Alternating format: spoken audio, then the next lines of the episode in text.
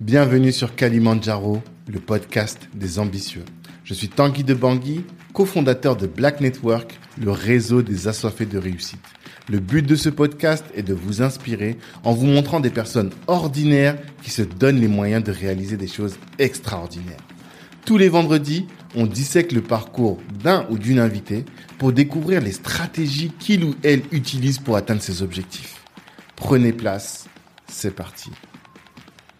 Ce podcast est soutenu par le cabinet de gestion de patrimoine Banou Conseil. Vous êtes salarié et projeté de lancer un business, faites appel à Banou Conseil et ils vous aideront à trouver un bon bien et surtout à sécuriser votre patrimoine avant de vous d'entreprendre, c'est important. Si vous êtes déjà entrepreneur et que vous avez du mal à acquérir un appartement que les banques vous rejettent, faites aussi appel à Banou. Ils vous aideront à constituer un dossier solide. Moi, j'adore cette boîte qui est gérée avec beaucoup de science et beaucoup d'humanité. Je vous invite à écouter les épisodes 12 et 13 du podcast et là, vous comprendrez que je vous laisse entre de très bonnes mains. En plus, si vous venez de la part de Black Network, eh bien, vous aurez une réduction de 300 euros sur les frais d'honoraires. Allez-y, de notre part, vous serez bien reçu. Ciao. Je pense qu'on est parti. On est bon. Susanna, comment vas-tu? Bonjour, ça va très bien, merci. Et toi? Très, très bien. Je suis très content de te recevoir sur Kalimandjaro, le podcast des ambitieux parce que, bah, encore une fois, tu fais ce que beaucoup d'entre nous souhaitent faire, c'est-à-dire que tu as pris euh, tes responsabilités, tu as pris ton courage à deux mains. Et même si ceux qui sont en Afrique me disent que c'est pas une question de courage, mais bon, ça c'est un autre sujet. Et euh, tu vas nous le dire. Et tu as fait le choix de retourner en Afrique pour entreprendre. Et bah, j'ai envie d'en savoir plus sur euh, ce qui t'a conduit à faire ça, sur les challenges que tu rencontres sur place et comment tu vis en Afrique. Et aussi, euh, un élément euh, que j'ai découvert assez récemment, c'est le Cap Vert dont on parle très peu dans nos milieux. Et j'ai envie d'en savoir un peu plus sur ce, ce, pays qui devient une belle station balnéaire. Il y a plein de gens qui vont en vacances là-bas. Et on a des belles égéries ici du Cap Vert en France, comme Madame Moreno et d'autres. Donc euh, voilà, j'ai envie, j'ai plein de questions à te poser sur tout ça. Mais avant, avant qu'on aille dans cet épisode, la première question, c'est quelle est ton ambition, Susanna? Euh, Mon ambition dans ma vie, euh, tout d'abord, je sais que j'ai envie de réussir professionnellement c'est quelque chose sur lequel j'ai toujours misé. Même à l'école, j'ai toujours été bonne élève. J'ai jamais séché les cours, quoi que ce soit. Et réussir professionnellement, pour moi, c'est me dire que je peux euh, vivre de mon métier sans dépendre de personne euh, et d'un patron surtout, d'être indépendante et d'être entrepreneur et d'avoir assez d'argent pour pouvoir voyager. Mon kiff, c'est le voyage. Ah, t'aimes voyager? T'as fait quel beau pays? Euh, J'ai vécu un an au Brésil. Ah oui. je suis une aventurière, en fait. c'est ça, ça date pas d'aujourd'hui. En fait, tu t'es pas lancé comme ça euh, le défi d'aller en Afrique. C'est que déjà, avant, euh, tu avais déjà cette, euh, cette fibre du voyage, quoi. Ouais, c'est ça.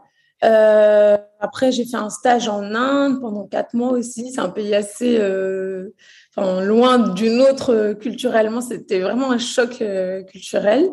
Mhm. Euh, sinon, j'ai fait tous les pays d'Europe pratiquement, Cap Vert, Portugal. Après, j'aimerais bien maintenant, c'est découvrir l'Afrique, tous les pays d'Afrique. Hmm. D'accord, c'est intéressant. On va en parler de tout ça alors du coup. Donc toi, ton ambition, c'est réussite professionnelle. Pour toi, la réussite professionnelle, donc elle passe par l'entrepreneuriat, c'est ça? Oui, oui. Tu ne vois pas salarié, même PDG d'un grand groupe, euh, ça t'intéresse pas? Non, j'ai plus envie. J'ai assez hmm. donné de ma personne, euh, on va dire. Pour les autres. Voilà, c'est ça. Je veux toujours donner aux autres plus qu'à moi-même. Et là, je suis arrivée à un stade où euh, je suis égoïste, en fait. Je pense à moi et après, je pense aux autres, on va dire. D'accord. En fait, euh, partout où j'ai travaillé, je suis une personne, je m'adapte vite. Et du coup, je m'ennuie vite. J'ai vite fait le tour. Et du coup, euh, je pense que c'est vraiment le métier d'entrepreneur qui me correspond le plus parce qu'être entrepreneur, en fait, il faut être un caméléon, savoir tout faire, il faut faire un peu de tout. Et c'est ce qui me correspond le mieux, on va dire. Tu n'as jamais fait le tour quand tu es entrepreneur, c'est incroyable. Non, voilà, c'est ça, exactement. C'est vrai, je suis assez d'accord avec ça, effectivement. Et euh, donc, toi, c'est l'entrepreneuriat. Et qu'est-ce que, comment tu te présentes? Si tu devais te présenter, euh, comment tu te présentes aujourd'hui? Euh, bah, Je suis une femme d'âge. On a bien remarqué. oui, je suis une jeune femme. Euh, je suis une personne très courageuse. Je suis persévérante. En fait, quand je me fais mhm. des buts dans la vie, tant que je l'atteins pas, bah, je j'arrête pas en fait. Mhm. Euh, j'aime me lancer des challenges et je pense que j'aime pas la facilité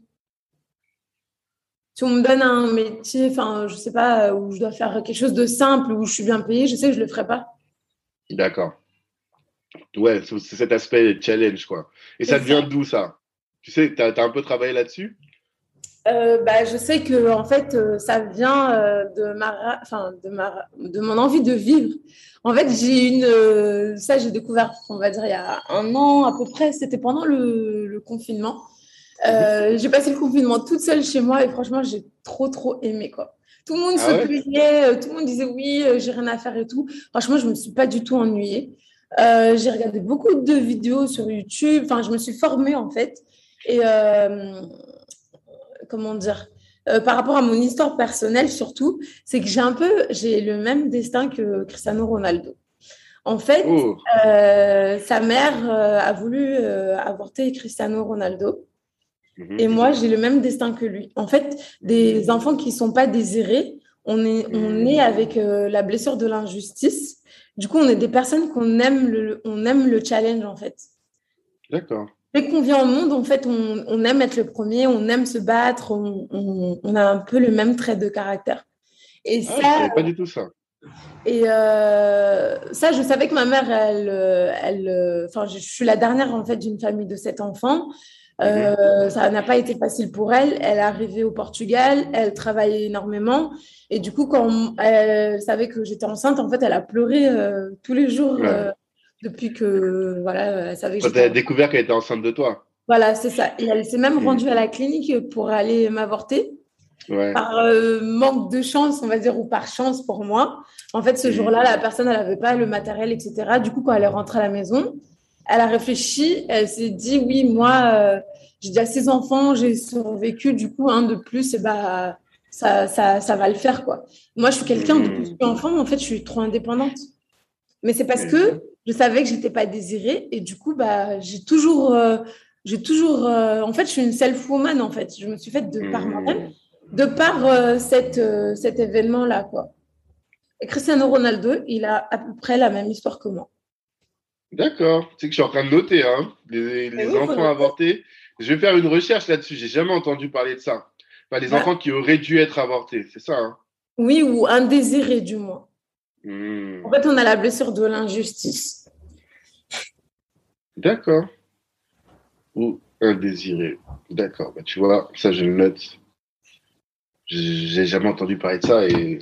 Mais je suis toujours conscient, et en tout cas, j'ai toujours pensé que tout ce qui s'est passé autour de notre naissance, et je crois que Freud le dit, hein, Freud dit tout ça, et eh bien, ça a un impact sur euh, notre construction en tant qu'humain. Et euh, là, forcément, le fait que tu t'aies été désiré ou pas, ce sont les éléments autour de ta naissance. Donc forcément, ça, je comprends que ça puisse avoir un impact.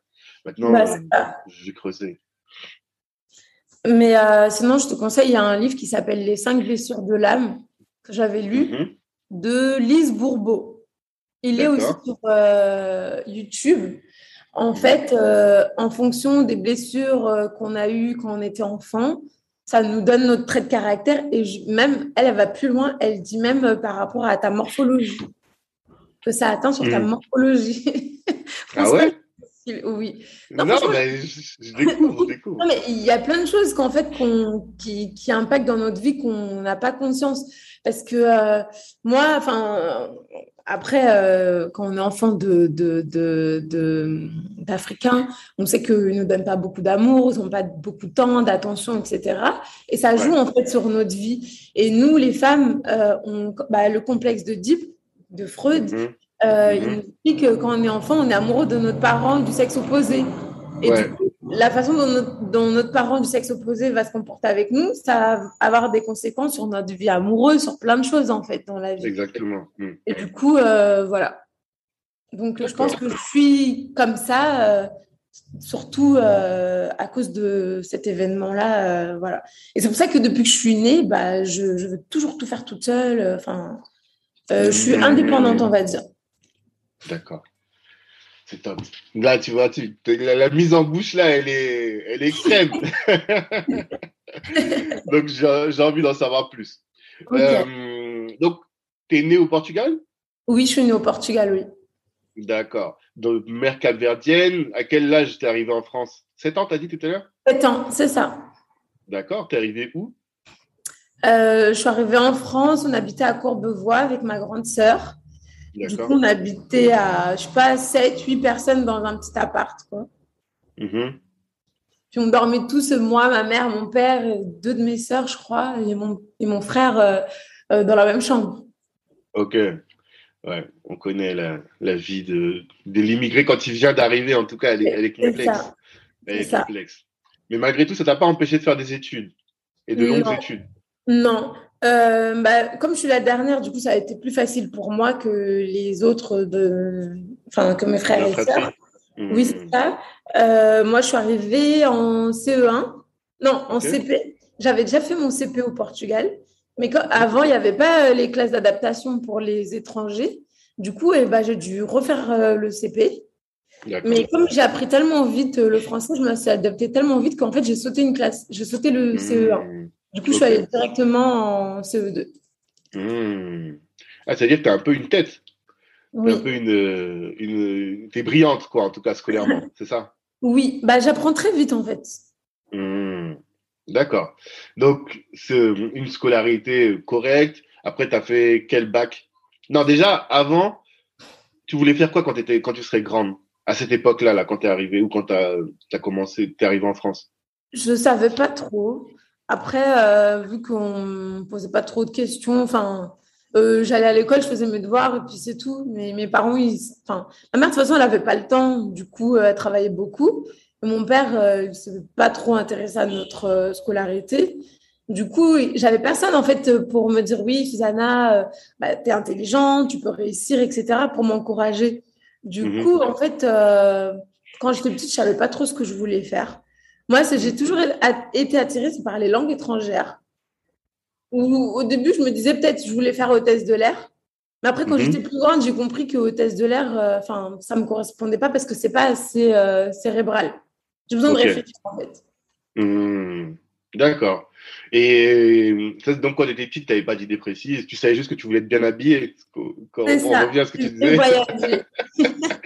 Que ma mère aussi me disait quand elle était petite. Elle avait cette idée-là aussi.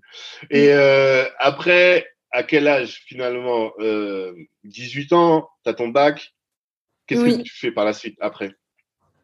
Ben, en fait, j'ai eu un bac euh, d'adaptation, un bac STT, action communication commerciale. Du coup, euh, j'ai postulé à l'ENC. C'était l'une des meilleures écoles de commerce, en fait, à Paris. Ok. Pas payant. Pas du tout. Un... Non, c'était pas payant. Euh, C'était à, à, Port de Clichy. Et du coup, j'ai fait un. J'ai fait. Euh, j'étais en BTS commerce international. Parce que c'est vraiment le côté international qui m'intéressait. Mm. Et euh, première tragédie professionnelle dans ma vie. Du coup, à l'époque, bah, il y avait pas, c'était le début d'Internet, donc euh, trouver un stage c'était compliqué. Il fallait payer en fait des, des organismes à l'époque en fait pour euh, pouvoir trouver son stage. Mais moi, mes parents, ils n'avaient pas d'argent. Et en plus, mes parents, ils ont divorcé cette année-là. Du coup, c'était un peu difficile pour moi. Et euh, j'ai dû finir par arrêter l'école. Du coup, c'était vraiment un moment difficile de ma vie. À la fin du BTS Tu as eu le BTS ou avant Non, j'ai pas. Euh, en cours d'année, en fait, en première année. Le stage, c'était à la fin de, première année, de la première année. Hmm. Du coup, j'ai dû arrêter. Et euh, oui, donc, qu'est-ce que j'ai fait? Bah, Je suis partie travailler. Euh, on, cherche du travail, mais on ne trouve pas. Du coup, bah, on fait appel à son cercle d'amis. Donc, ma mère, euh, elle était experte pour trouver des gens, enfin, pour trouver du travail aux gens. Du coup, elle m'a trouvé un travail euh, en femme de ménage. Du coup, j'étais employée de maison, pardon, parce que je gardais des enfants et le ménage en même temps. D'accord. J'ai fait ça pendant à peu près un an. Après, euh, j'ai travaillé au McDo pendant six mois et euh, finalement, je me suis dit oui, il euh, faut que je retourne à l'école. Pourquoi? Bah Parce que la soif d'apprendre, en fait. et que euh, je savais que je pouvais faire mieux que. En fait, je me contente pas de la facilité. Pourtant, femme de ménage, franchement, j'étais bien payée. Enfin, c'est pas un métier on trouve, enfin, c'est fatigant, etc. Mais c'est très bien payé. Hein. Qu'est-ce que appelles bien payé? Bah, j'étais payée. Enfin, à l'époque, c'était en francs, non, en euros. Je sais pas, j'étais payée 1500 euros net par mois, quoi. Il y a des gens qui, qui, font un autre métier moins dénigrant, on va dire, entre guillemets, mais qui gagnent moins que ça. Donc, euh, Oui, c'est vrai. vrai. En fait, on a trop de types dans la tête et voilà. Oui, mais parfois, tu vas me dire une assistante de direction ou des gens qui bossent à la CAF ou autres, ils peuvent avoir un métier de bureau, mais gagner moins que ça. C'est ça que tu veux dire? C'est ça, exactement. Ok. Donc, euh, après, euh, j'ai repris mes études. Donc là, euh, euh, j'ai fait un BTS euh, assistant de direction, justement. Ok. en fait, j'avais encore la peur de, de, ne pas trouver. Enfin, ça m'avait un peu traumatisé. Et du coup. De ne pas trouver de stage. De pas trouver de stage, ouais, c'est ça. Du coup, j'ai fait un BTS en, en alternance, pardon. Ah, ok. oui, j'ai fait un BTS en alternance. du coup, ouais, j'ai trouvé mon alternance, ça s'est très bien passé.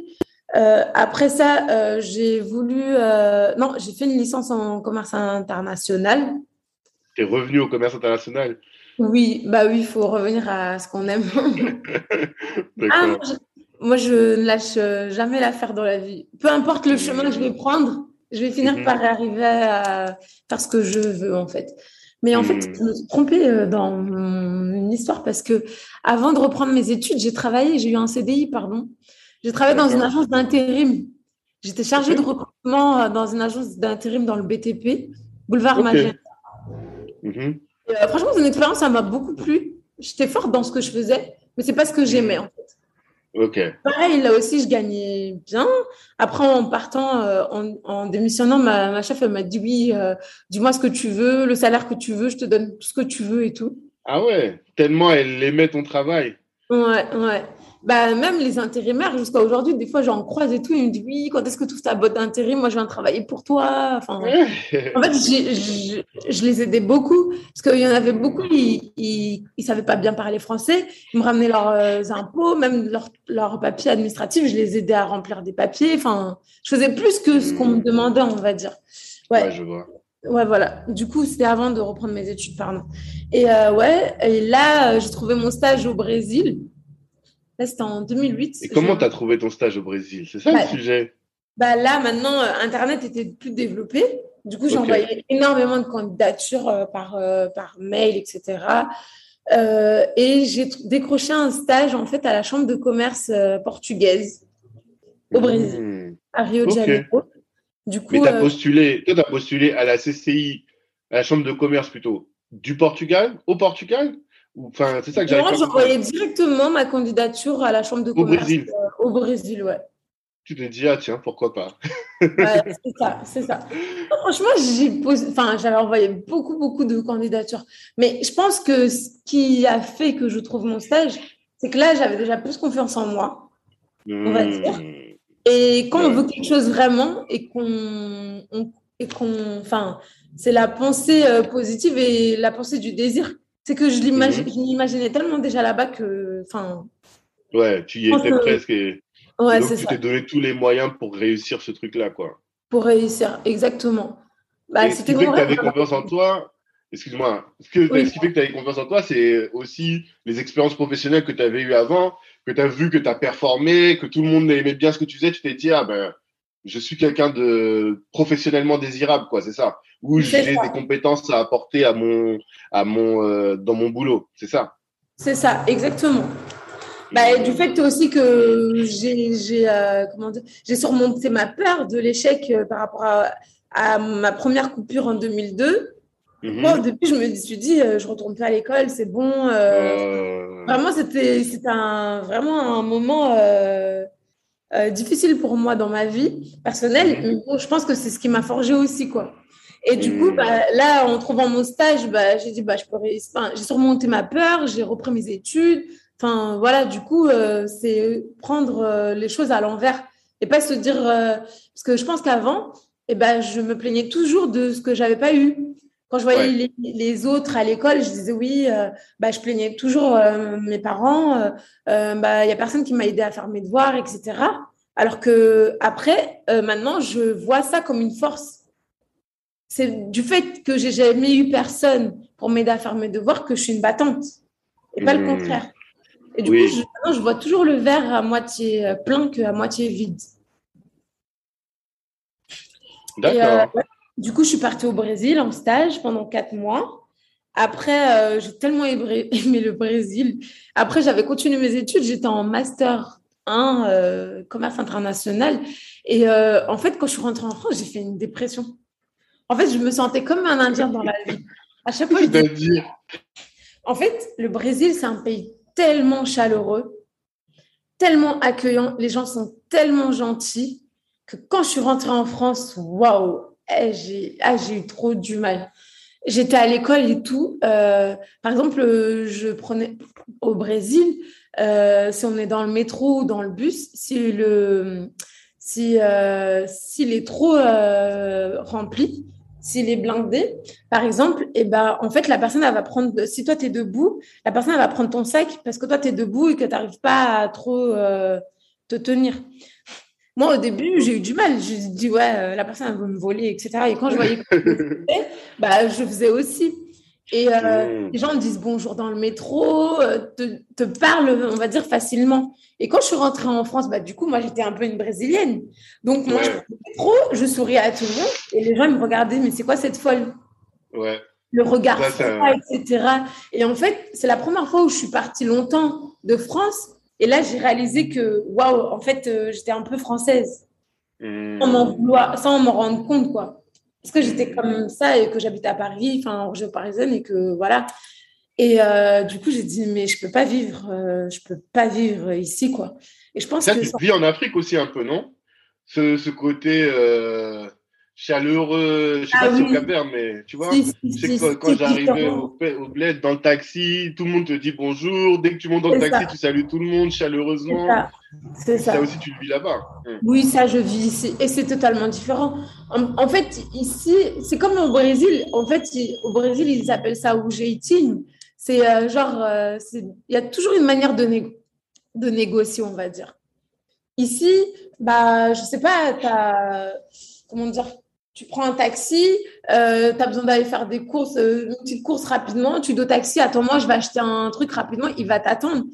Et après, tu vas continuer ta course. En France, il n'y a pas de ça, quoi. en fait, c'est plus flexible. Voilà, c'est ça. Et au Brésil aussi, c'était un peu comme ça aussi. Donc, c'est ça que tu as aimé. Et, et professionnellement, c'est pas difficile. Bon, la langue, tu maîtrisais, vu que tu parles le portugais, j'imagine. Mhm. Mais est-ce que c'est le même portugais d'ailleurs? Non, c'est pas le même. Ah, j'ai ah, fait une anecdote. Hein. Ah non, non, c'est pas du tout. Bah, j'ai eu du mal à m'adapter. Hein. Je comprenais pas du tout ce qu'il disait et tout. Et surtout qu'il y a des mots en portugais euh, du Portugal euh, que en portugais du Brésil, c'est des gros mots, quoi. Ah ouais? Et, ma, et ma chef, euh, quand j'étais en stage et tout, après, un jour, elle m'a pris à part, elle m'a dit, oui, Susanna, faut que je te dise, euh, tu vois, ça, euh, ça, ça, tu peux pas le dire, quoi. Tu peux pas le dire, tu peux pas le dire. Et tout. je savais pas, tu vois, innocentement. Et... Hmm. Mais encore là, tu avais la chance, la Chambre de commerce du Portugal, du oui. c'est des Portugais. Oui. Non, c'était des Brésiliens? Non, non, des Brésiliens. Ah, c'est des Brésiliens? Oui, c'était des ah. Brésiliennes, oui. D'accord. Ok. Ah ouais, du coup, là, c'est plus compliqué alors. Oui, Parce que tu n'as pas les codes, tu n'as pas les. C'est compliqué, quoi. Non, c'était un peu compliqué, mais ça va. D'accord, d'accord. Mais pour autant, donc, tu as fait quatre mois là-bas en stage. Oui. Ça, en stage de fin d'études, euh, en commerce international. C'est quoi ton boulot là-bas, concrètement? Euh, En fait, la chambre de commerce, elle organisait énormément d'événements, en fait, pour promouvoir le Portugal pour donner l'envie à des Brésiliens d'investir au Portugal, euh, pour faire du business en fait au Portugal. Du coup, euh, euh, j'organisais les événements, j'envoyais les invitations aux participants, je checkais que, enfin, ils venaient, ils payaient, je recevais les paiements, j'allais déposer l'argent en banque. Mhm. Voilà. Après, j'avais fait des, j'avais fait des études de marché aussi pour eux sur euh, certains marchés euh, au, au, Portugal, pardon, pour des clients quand mhm. ils en avaient besoin. Puis voilà. Hmm.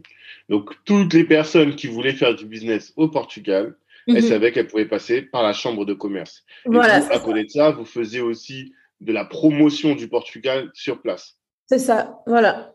Ok, d'accord. Et donc, tu as fait tes quatre mois là-bas, tu rentres en France, tu te dis, bon, la France, c'est pas sexy finalement, je me plais pas Ouais. autant qu'au Portugal, euh, au, Brésil. Brésil. Et donc, tu retournes. Je retourne là-bas. Et il faut savoir qu'au Brésil, euh, on a un droit à rester, euh, on a le droit de rester sur le territoire avec un visa de tourisme pendant six mois. Du coup, moi, j'étais déjà restée quatre mois, donc j'y retourne. Donc, il me restait plus que deux mois d'une manière, Bah oui. légale, on va dire. Du coup, j'étais clandestine au Brésil. Ma mère ne sait pas ça, hein, donc euh, Ça, c'est. Moi, je trouve toujours. Alors, il y a deux, il y a deux, deux, deux, deux façons de voir les choses. Il y a certains qui vont dire bon, j'ai été clandestin en France, donc je peux l'être dans d'autres pays. Et d'autres Mhm. qui vont dire ah, c'est bon, j'ai déjà été clandestin en France, je vais pas aller me prendre la tête aussi pour vivre ça au Portugal, au Brésil. Toi, tu t'es dit tranquille, je vais aller, euh, je vais tester, c'est pas grave. bah, bah, après, c'était la première fois que j'étais clandestine de ma vie. Hein. Ah, en. France, euh, vous êtes arrivé, vous avez les papiers. Non, ouais, moi je suis née au Portugal et mes parents, ils avaient déjà la, la nationalité portugaise, pardon. Ah, d'accord. Ouais, donc vous étiez ressortissant européen, c'est plus facile. Ouais, ouais, mais au début, on avait la carte de séjour parce qu'il n'y avait pas encore euh, l'Europe. Euh, euh, ouais, c'était pas encore assez mis en place. Mais ouais, j'étais pas clandestine quand je suis arrivée en France. Du coup, là, euh, vraiment, j'étais clandestine. Bah, là-bas, il m'arrivait un peu des, des histoires de, de, de malades, quoi. Vas-y, raconte, c'est ça qu'on veut savoir. Euh, c'est ça que quand je serai plus vieille, euh, j'aurai de quoi raconter à mes petits-enfants. enfants. Euh, bah, en fait, euh, ouais, j'habitais, j'habitais, bah, j'habitais avec mon copain à l'époque. Et du coup, après, on s'est disputé. Et euh, enfin, on n'était plus ensemble. Du coup, euh, bah, j'ai dû chercher une, euh, un appartement, etc. Et du coup, au début, enfin, parce que lui, en fait, il habitait dans une favela. Ah, J'ai pas Ah peur. ouais. hein. T'étais avec Zepequeño, la cité de Dieu, quoi. Ouais, non, lui, il était pas, il était pas, c'était pas un bandit, mais dans sa favela, Ouais. oui, franchement, j'ai tout vu. hein. Ah Et c'est vraiment, c'est vraiment comme dans les films. hein. Et Euh, tu t'es- tu t'es dit, tranquille, je vais quitter euh, mon confort, euh, confort entre guillemets, parce que bon, il y a des cités de France qui sont compliquées, mais pour aller me frotter à Zepequeño là-bas au Brésil, sans problème. Bah, c'est ça. Bah, en fait, je crois vraiment que je suis une personne, je suis pas, enfin, je suis pas attirée. Le confort et la facilité, c'est pas ce qui m'attire. Ouais. C'est vraiment ça. Et en fait, j'ai besoin de. Je suis une passionnée dans la vie. J'ai besoin de, de, de vivre euh, quelque chose, en fait, euh, là, ou faire euh, un métier, en fait, que, où je peux sentir mes tripes, vraiment. On peut m'offrir Mmh. 4000 euros pour faire un métier qui ne m'intéresse pas, je ne le ferai pas. Les gens me disent, D'accord. mais je suis comme ça, en fait. Je suis une passionnée. Je fais, je fais vraiment les choses avec mon cœur. Et du coup, euh, oui, donc là, je me retrouve à habiter toute seule dans une favela. Mais j'ai pas habité longtemps, pendant deux mois ou trois mois, je sais plus. Mais bon, de toute façon, c'est dans la favela où j'habitais, du coup, tout le monde me connaît. et- Enfin, Hmm. c'est pas dangereux, en fait, euh, une favela. Au Mhm. Brésil, je me sentais plus en sécurité dans une favela qu'en dehors, on va dire. Par exemple, Ah, ah oui, parce que, euh, en fait, une fois que tu rentres dans une favela avec quelqu'un que tu connais, les gens, ils vont voir que tu es rentré avec quelqu'un, ils vont... personne te t'embête, en fait. hmm. Et par exemple, euh, les, comment dire, les dealers, ils ont une table, une chaise, ils sont Mhm. posés à des coins de rue et ils ont un sac de drogue et un sac d'argent. Avec Mhm. leur arme comme ça, un gros fusil, et puis euh, voilà, tu ne les regardes pas, ils ne te regardent pas, ils ne t'embêtent pas. Tu tu fais vois. ta vie tranquille, personne ne te veut te plus, quoi. C'est ça, Mm. c'est ça. Après, je ne cautionne pas du tout le crime, mais euh, ces personnes-là, ils, ils ont quand même des valeurs. Par exemple, Hmm. euh, ce c'est eux qui rénovent les écoles dans les favelas, c'est eux qui organisent euh, des, des bails funk, on va dire les week-ends pour les gens, parce qu'ils savent qu'ils n'ont pas d'argent pour aller en boîte, en centre-ville, etc. Hmm. Après, euh, je sais pas, euh, enfin, si c'est le seul moyen pour eux qui pensent de s'en sortir, mais au Brésil, les réali- la réalité, c'est une autre. C'est pas, c'est Mmh. totalement déconnecté de chez nous. Hein. Ouais. En fait, l'État, l'État n'intervient pas, euh, ne fait pas ce qu'il y a à faire. et dans les favelas. Et du coup, le dealer qui lui a les moyens, eh bien, il va se, il va se substituer à l'État. Bah, c'est ça. C'est eux qui font pour la communauté, on va dire. Donc, favela, comment tu quittes? Pourquoi tu quittes? Bah, En fait, euh, après, je travaillais dans un bar euh, et j'avais trouvé un travail aussi dans une agence euh, de logistique, agence logistique, pardon. Mais en fait, j'ai quitté parce que je me suis dit, mais Susanna, qu'est-ce que tu fais? Ok, t'aimes bien, les, bien les aventures et tout, mais je suis dans un pays, tu n'as pas les papiers, tu vas rester là combien de temps, comment, etc. Et c'est pas viable. C'est pas, pas un futur, on va dire, euh, pour moi. Et du coup, bah, après, j'ai décidé de rentrer en France. Je suis rentrée en France en juillet 2010. Ouais, 2010. Puis voilà. Après, euh, j'avais une licence en commerce international. Je cherche du travail et je ne trouve pas. Mmh. C'est le même problème en France. Mmh. Avec une licence. Donc euh, là, par le Pôle emploi, je fais une, comment dire, un bilan de compétences. OK. Et euh, du coup, euh, euh, quand j'avais pardon, quand j'avais déjà arrêté l'école en 2002, j'avais déjà fait un, j'avais déjà suivi un programme avec la MJC à côté de chez moi, et j'avais fait un test en fait de personnalité pour savoir quel métier t'attire le plus. correspondait le plus. Voilà, ouais, c'est ça. Et du coup, je sais que le métier d'acheteur avait été beaucoup ressorti. Et euh, quand j'avais refait mon bilan de compétences, c'était ressorti encore. Du coup, je me suis dit, bon, bah, ça y est, euh, je, veux faire, euh, je veux travailler dans les achats. Du coup, là, je retourne à l'école, encore une fois. Hmm, OK. Et là, je fais une formation qui me donne un niveau de master 1 dans les achats. Je trouve un stage chez Thales, un très grand groupe français. Donc, euh, c'est ma petite revanche, on va dire, dans, dans la vie par rapport à mes, échecs avec les stages. Mhm. Et euh, après, euh, je continue mes études. Et là, je fais un master 2 en alternance, toujours chez Thales. Voilà, c'est ça. D'accord. Thales où, du coup? Thales, j'en ai fait deux. J'ai fait Thales Communication à... Avant, ils étaient basés à Colombes ceux qui sont maintenant à Gennevilliers. OK. Euh, et après, j'ai fait euh, Thales Global Service. En fait, c'est la centrale d'achat du groupe Thales. Et là, c'était à Vélizy. Ouais, c'est ça. Parce que je sais que Thales et Vélizy à côté de chez moi. C'est pour ouais, voilà, c'est ça. Ouais, voilà, c'est ça. Ok, d'accord. Donc là, tu as fait. Et à quel moment tu es parti en Inde alors, dans tout ce parcours? Bah là, euh, c'était 2014, par là. Euh, j'ai terminé. Ah non, euh, mon master, je ne l'ai pas eu la première année.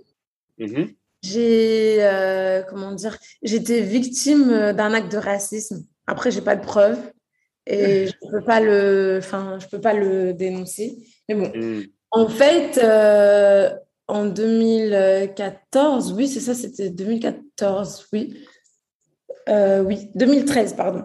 Euh, après, j'avais quelques problèmes de santé et du coup, mhm. euh, j'étais très absente, on va dire, euh, à l'école.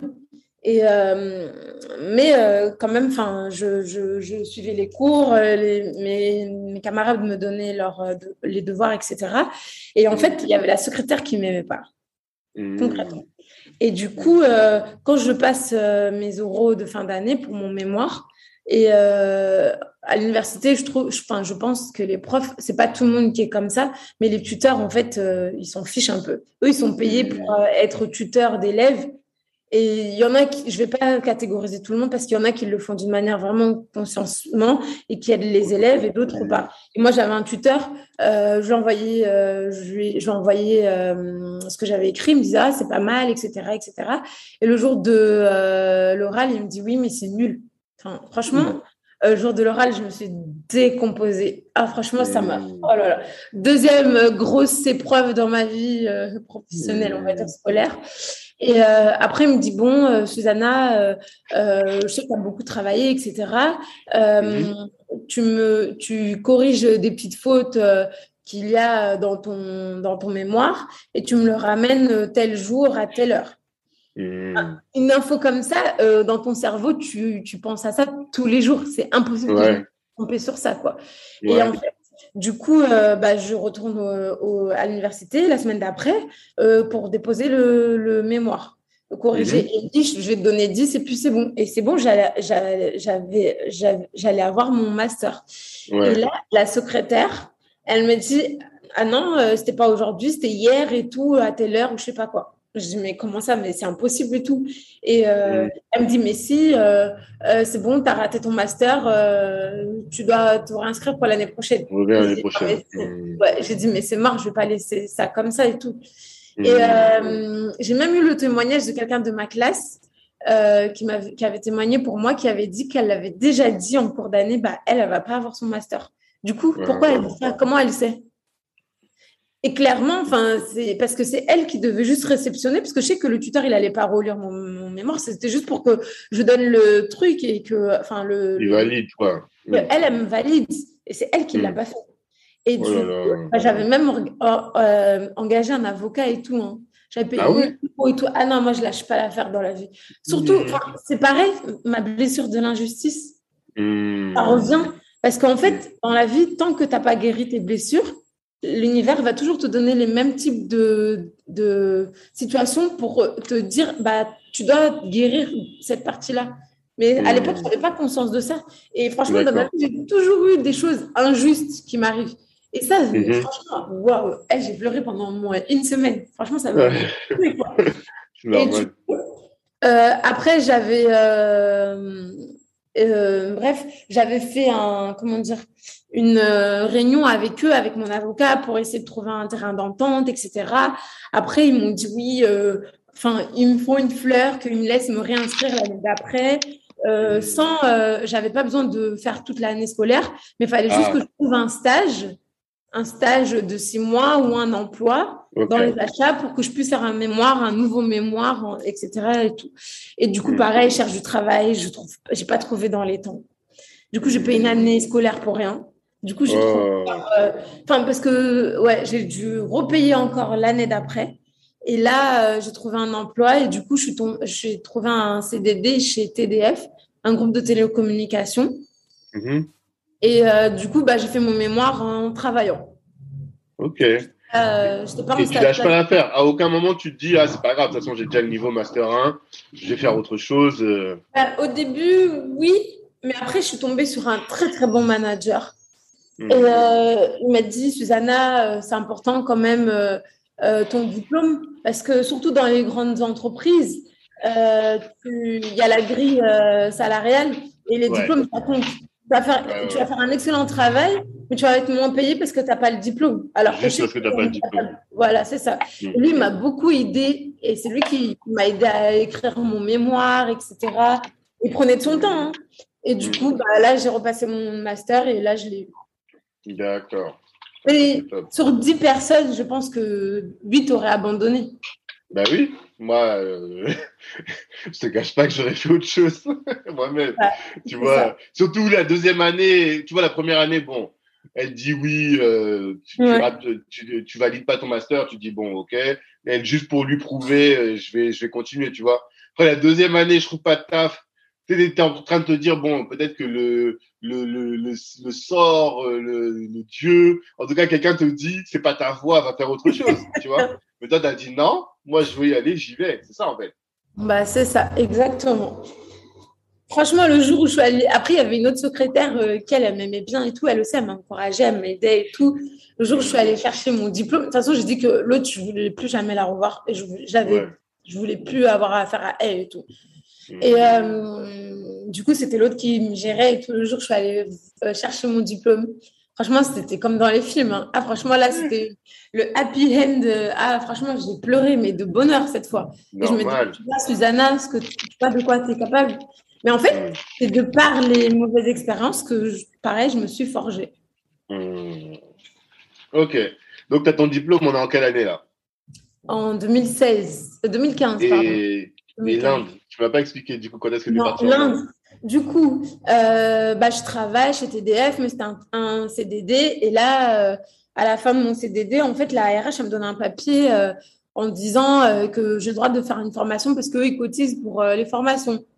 Et moi, avant TDF, je commençais déjà à chercher du travail dans la mode.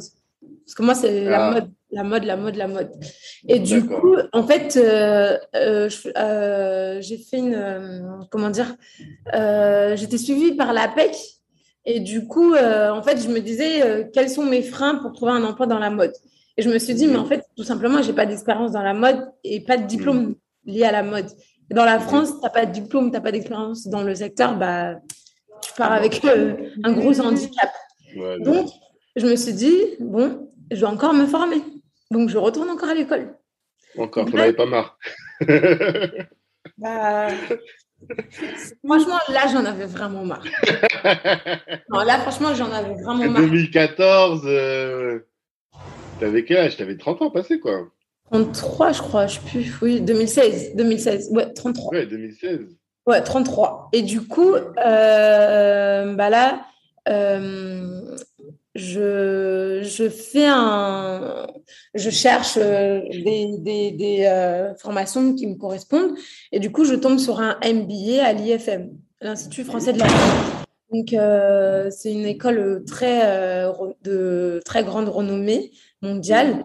Et euh, en fait, ça me correspondait énormément. Il y avait un stage euh, à New York, euh, un stage en Asie, en Chine, etc. Vraiment, le programme, waouh, ça me donnait. Enfin, en lisant le programme, j'avais les étoiles dans les yeux. Et du mhm. coup, sauf que ça coûtait 26 000 euros, le MBA. Et en fait, c'était. voilà. Et euh, du coup, euh, comme la, la, personne de la RH m'a donné le papier là, de la fongicide, que j'ai le droit à une formation, du coup, ça reste dans le coin de ma tête. Et du coup, je me dis, allez, Susanna, lance-toi, euh, demande, une, euh, demande un financement. Ou, franchement, le dossier, il donnait mal à la tête. Ah, franchement, je crois que j'ai attendu genre une, deux jours avant la fin de la deadline pour le remplir. Tellement tu n'étais pas motivé pour le remplir. Franchement, c'était long, etc. Et, tout. et là, mm. euh, euh, quand ils disent quelles sont vos, motivations et tout, et en fait, là, je raconte mon histoire. Mais mm. d'une manière vraiment euh, enfin simple. Je suis arrivée, tout ce que je t'ai raconté un peu, je suis arrivée en France à l'âge de 7 ans, ma mère est analphabète, voilà, voilà, etc. Et du coup, c'est mon histoire personnelle qui les a touchés. Et là, je reçois un courrier, la réponse sur 26 000 euros, ils m'ont donné une, euh, comment dire, une, euh, une, aide financière de 21 000 euros. Oh Je savais que tu allais me dire 10 000, 13 000. 21 000. 21 000. Ils ont cru eux, ils ont cru en moi, en fait. Mais qui? Ça, c'est Fongessif, ça Fongessif, ouais. Fongessif. Oh. Franchement. Tu peux financer un MBA avec euh, un. Mais ouais, ouais. Ouais, et ben, je ne savais pas, hein, je ne connaissais pas le fonds gestif, je ne savais pas qu'on avait droit à ça. Et euh, voilà. Et là, le jour où je reçois cette lettre, je me dis, mais Susanna, waouh, franchement, c'est quelque chose, on va dire, qui continue à me donner un peu plus confiance en moi. je me dis, eux, ils ont croit en moi, c'est que moi, je dois encore plus croire en moi. Parce qu'en fait. C'est grave important ce que tu dis, en fait. Parce que, en fait, euh, moi, euh, quand je, tu vois, j'avais le complexe, le complexe, le syndrome de l'imposteur. Forcément. Je voyais toujours les autres euh, en disant, enfin, les, les blancs sans, sans trop catégoriser les gens, de dire, mm. regarde la façon dont ils parlent, ils connaissent plein de choses, etc., etc. Mm. Tu vois, euh, j'avais toujours tendance à être en retrait et me dire, ouais, moi, je suis nulle, etc., etc. Mm-hmm. Et du coup, là, tu réalises, mais en fait, les gens qui réussissent, c'est pas les meilleurs. Ceux, qui hmm. croient, ceux, qui croient, en eux et ceux qui vont au bout de ce qu'ils font. Et ça, j'ai mis du temps à le comprendre. Et moi, avant, je pensais que j'avais besoin de me former, j'avais besoin de me former, former, former, former. Non, en fait, j'ai toujours été euh, entrepreneur dans l'âme depuis que je suis née, je pense. Sauf que euh, tu te dis oui, euh, mais après, je pense que ça, c'est le système français qui fait ça. C'est tout, on est évalué par rapport à nos performances à l'école. Mm-hmm. Pas ça et quand tu vois le modèle euh, américain, bah, il y a des gens qui ont réussi sans forcément avoir fait d'études, même pas mm-hmm. américains, d'autres personnes dans le monde qui ont réussi et qui n'ont pas beaucoup d'études. Mais c'est parce qu'ils mm-hmm. ont quelque chose en eux, en fait, qui, qui, les aide à réussir.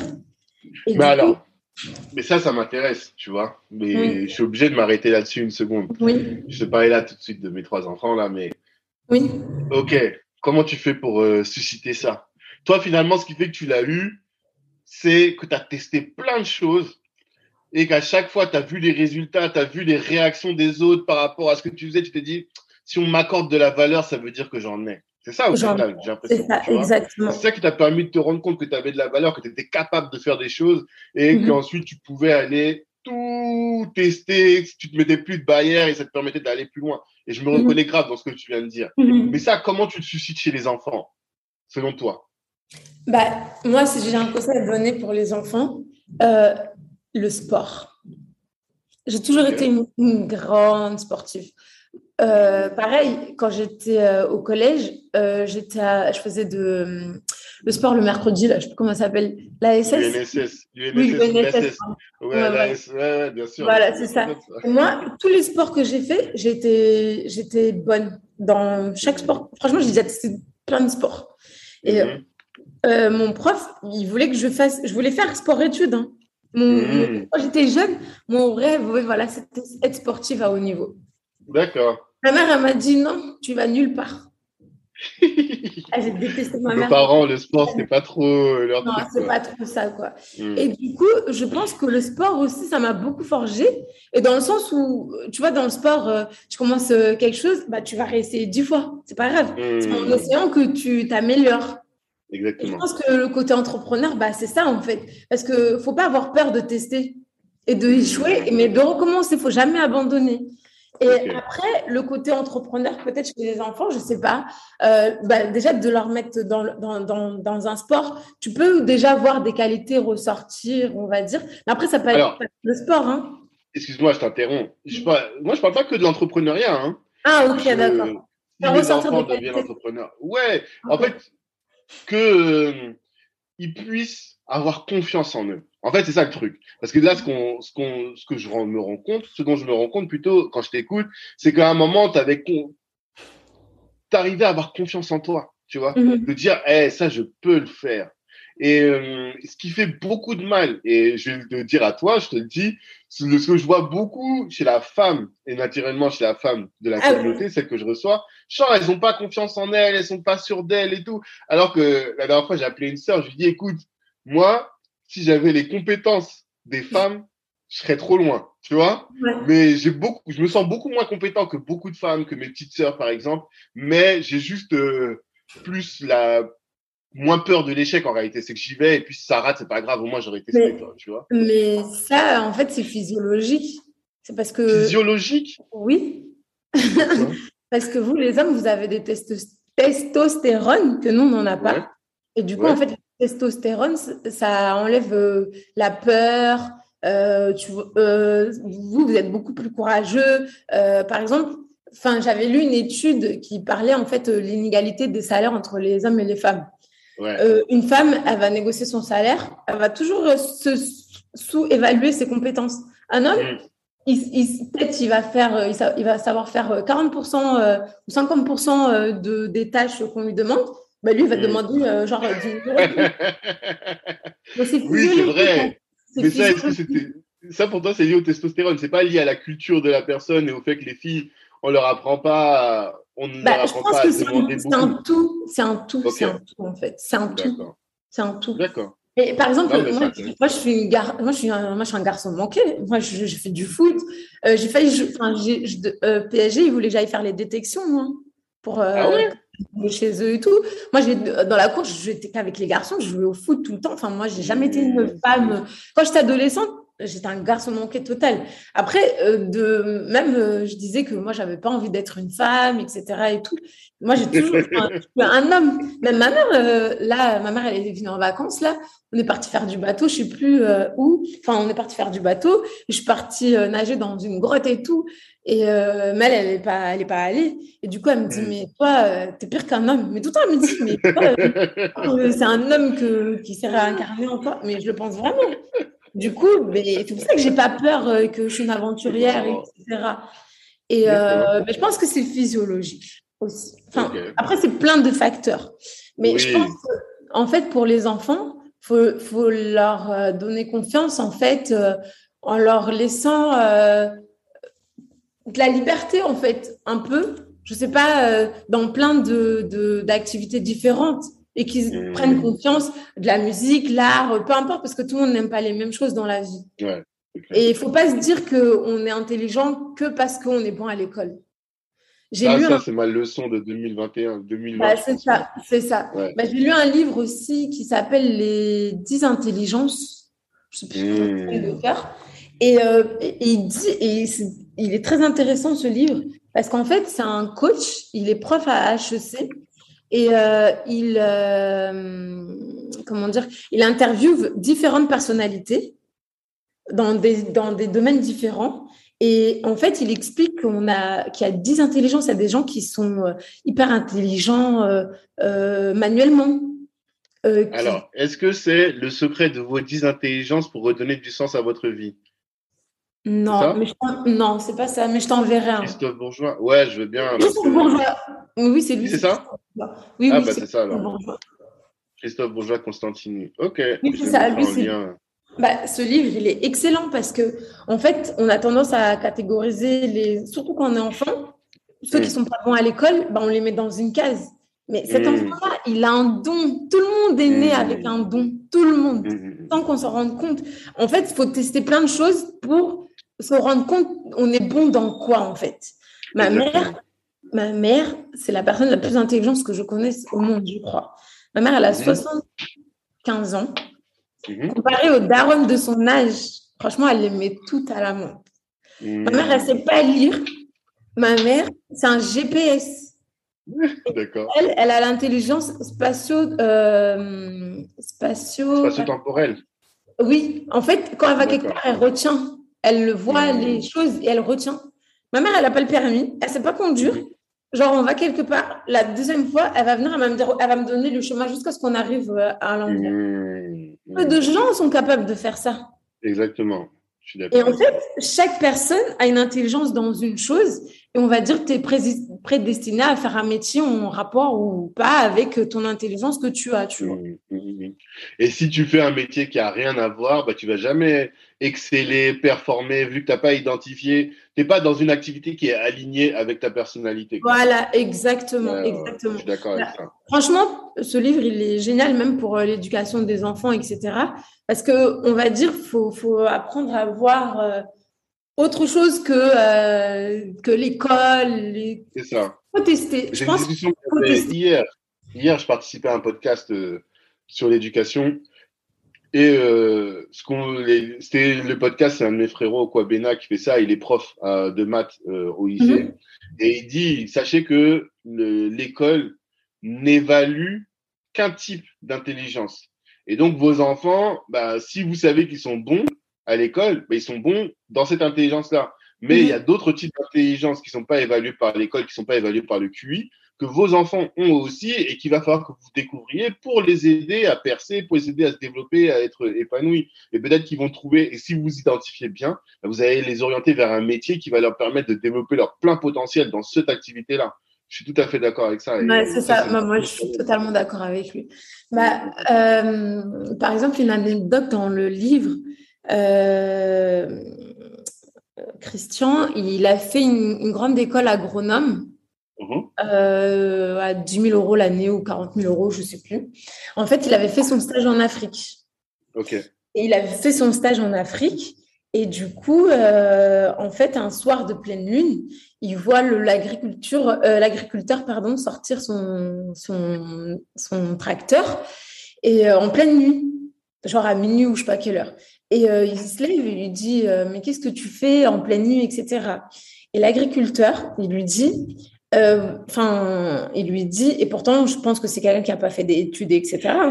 Et il lui dit, euh, on t'a pas dit dans ton école euh, à 40 000 euros où vous savez tout, qu'en fait, c'est le, les, qu'il faut semer le soir de la pleine lune parce que c'est là où, en fait, la récolte va être meilleure. Ah, tu vois. Franchement, c'est cette phrase que j'ai le plus retenue de ce livre. Et moi, en venant en Afrique, je suis venue pas avec mon air supérieur, j'ai fait des études, je connais tout. Moi, je suis venue ici pour apprendre. Parce que eux, ils ont plus de choses à m'apprendre que moi, j'en ai à leur apprendre. Oh là là, je pense. J'aime trop ça. Mais vas-y, on va en parler après ça. Ça, c'est la, prochaine étape. Parce qu'on va toujours pas parler de l'Inde. Ah oui, pardon. Oh bon, du coup, euh, quand j'ai fait mes études, j'ai repris mes études, j'ai fait une école euh, euh, de mode. Du coup, finalement, j'ai pas été à l'IFM, mais j'étais à la fabrique, une autre école que eux m'ont recommandé. Et en fait, il fallait refaire un stage. Et du coup, bah, moi, j'ai choisi l'Inde, l'Inde, pardon, parce que j'avais envie d'améliorer mon anglais. Et du coup, pour ça, je suis partie en Inde. Et voilà. D'accord. Et bah, qu'est-ce que tu as aimé en Inde? Qu'est-ce que tu as appris là-bas? Moi, tout ça, c'est des, des, pays qui me fascinent. Bah, tellement c'est riche de culture, tellement euh, c'est éloigné de ce que tu disais tout à l'heure, c'est éloigné de ce que nous on vit, et même c'est éloigné du Brésil aussi, tu vois, c'est encore autre chose, quoi. Ouais, là, c'est total. Bah, déjà, tu arrives à l'aéroport, tu sors de l'aéroport, euh, on dirait que tu arrives en enfer. Parce que je, part... je suis à, à Delhi. Oui, dans mes façons de parler, parce qu'il fait tellement chaud. Genre, ah. on dirait que quelqu'un t'a attrapé, te met la tête dans le feu, tellement il fait chaud. D'accord. Euh, c'est une ville où il y a 23 millions d'habitants, je crois, je ne sais mhm. plus maintenant. Enfin, il y, a, il y, a, du monde de partout. J'ai jamais vu autant de monde à un seul endroit. Euh, c'est bruyant, euh, c'est sale à certains endroits, vraiment, c'est, là, t'es, roots, quoi. T'es roots, roots. Ouais. Mais 19 millions en, 2000, euh, en 2012. Ouais, bah, c'est ça. Et du coup, euh, là, tu vois la pauvreté. Hmm. La première fois où je suis vraiment confrontée à la vraie pauvreté. Brésil, Attends, dans les favelas, c'est pas la pauvreté Oui, mais l'Inde, c'est un stade au-dessus. Non, euh, au Brésil, c'était au début, quand je suis arrivée, j'ai eu un peu du mal aussi quand je voyais des enfants dehors. En France, il n'y a pas d'SDF euh, enfants. Ouais, c'est vrai. Et au Brésil, tu vois des enfants qui se droguent, etc. Euh, franchement, moi, au début, je pleurais pratiquement. chaque fois que je voyais un enfant, je pleurais. Mais en Inde, c'est des familles qui vivent dehors. Hmm. Et, en fait, le, le, le, chiffre est beaucoup plus élevé qu'au Brésil. Au Brésil, les gens sont pauvres, mais ont un toit, un toit etc. Et tout. Au, hmm. Inde, c'est, je sais pas, tu peux, euh, sous un pont, tu vas avoir, je euh, je sais pas, peut-être, euh, comme les migrants un peu en France, tout des personnes qui vivent dans des tentes sous des ponts et qui, qui, qui vivent là tout le temps, quoi. Hmm. En fait, c'est beaucoup plus, à échelle beaucoup plus grande en Inde. D'accord, ok. Et après, l'Inde, euh, euh, avec les castes, euh, leur culture, etc. C'est beaucoup plus, comment dire, c'est beaucoup plus dur en fait aussi. Et pour les femmes aussi, tu as, ressenti ça Parce que tout le monde j'entends ça dans les médias, je ne sais pas si c'est vrai. Ah si, c'est vrai. Hein. Bah, mm. Après, moi, il ne m'est jamais rien arrivé, etc.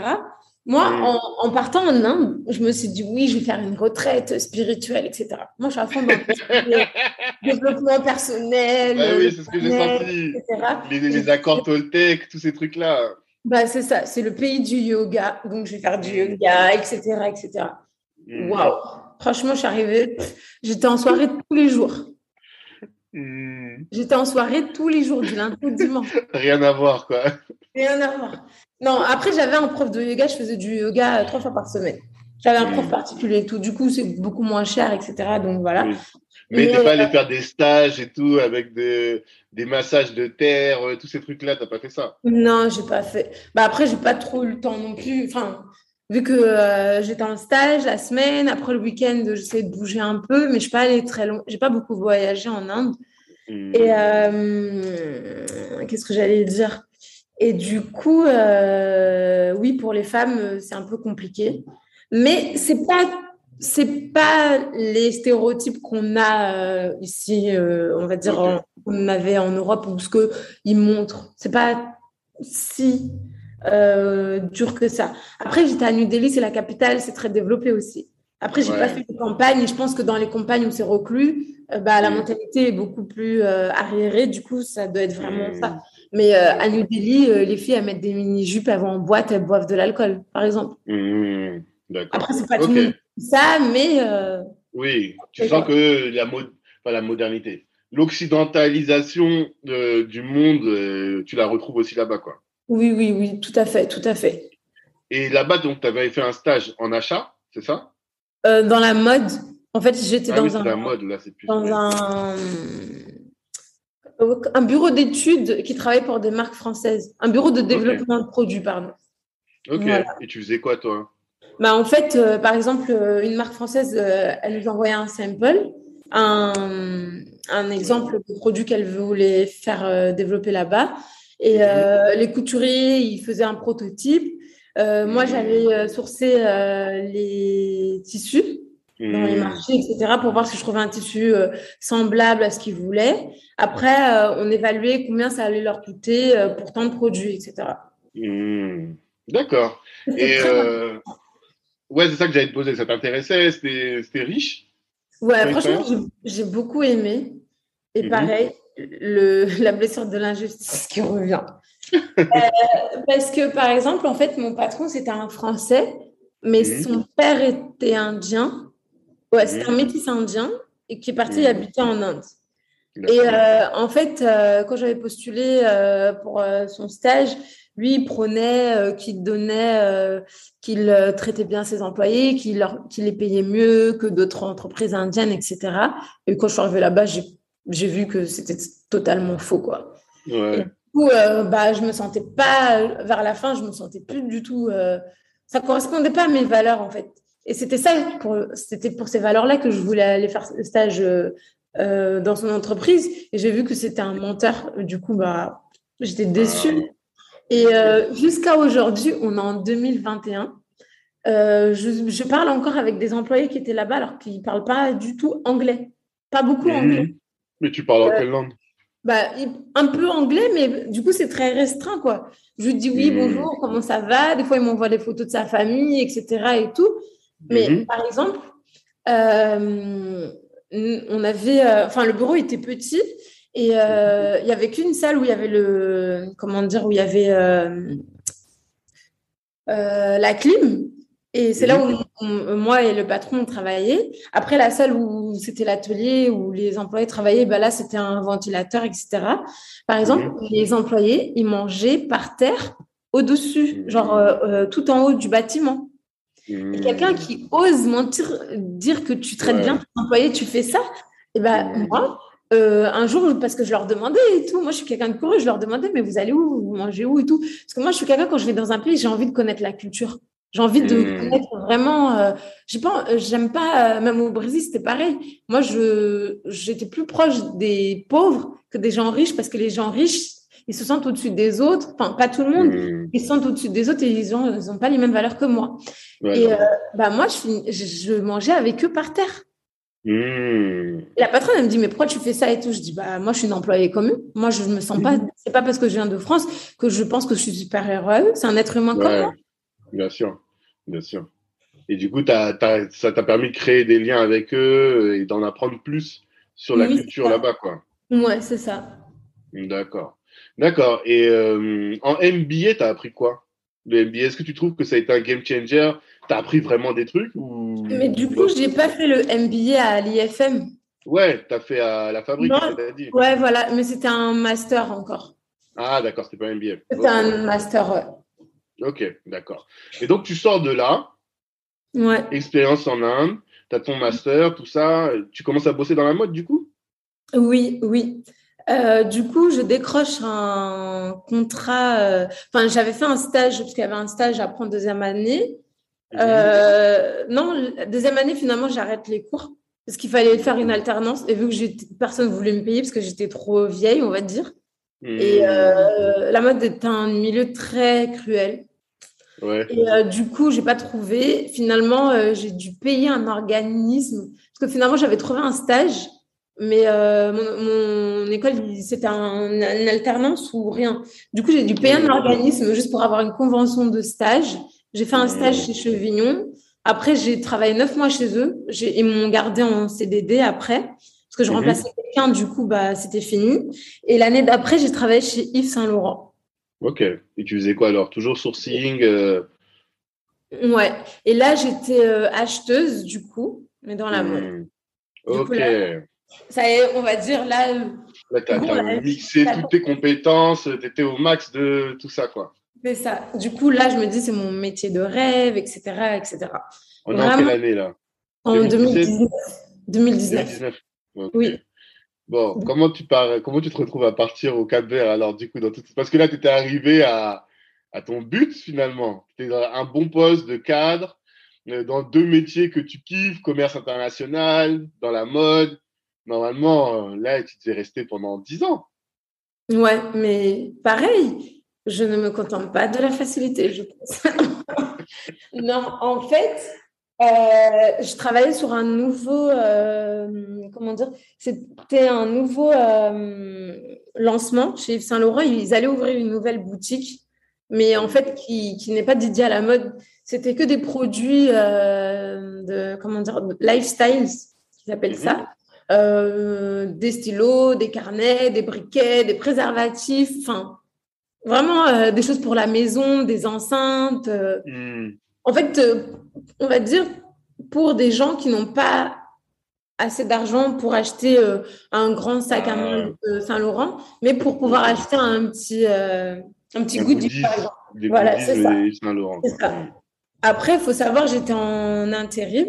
Du coup, euh, oui, j'étais cadre, j'étais pas payée en pas payée d'heures supplémentaires, rien du tout.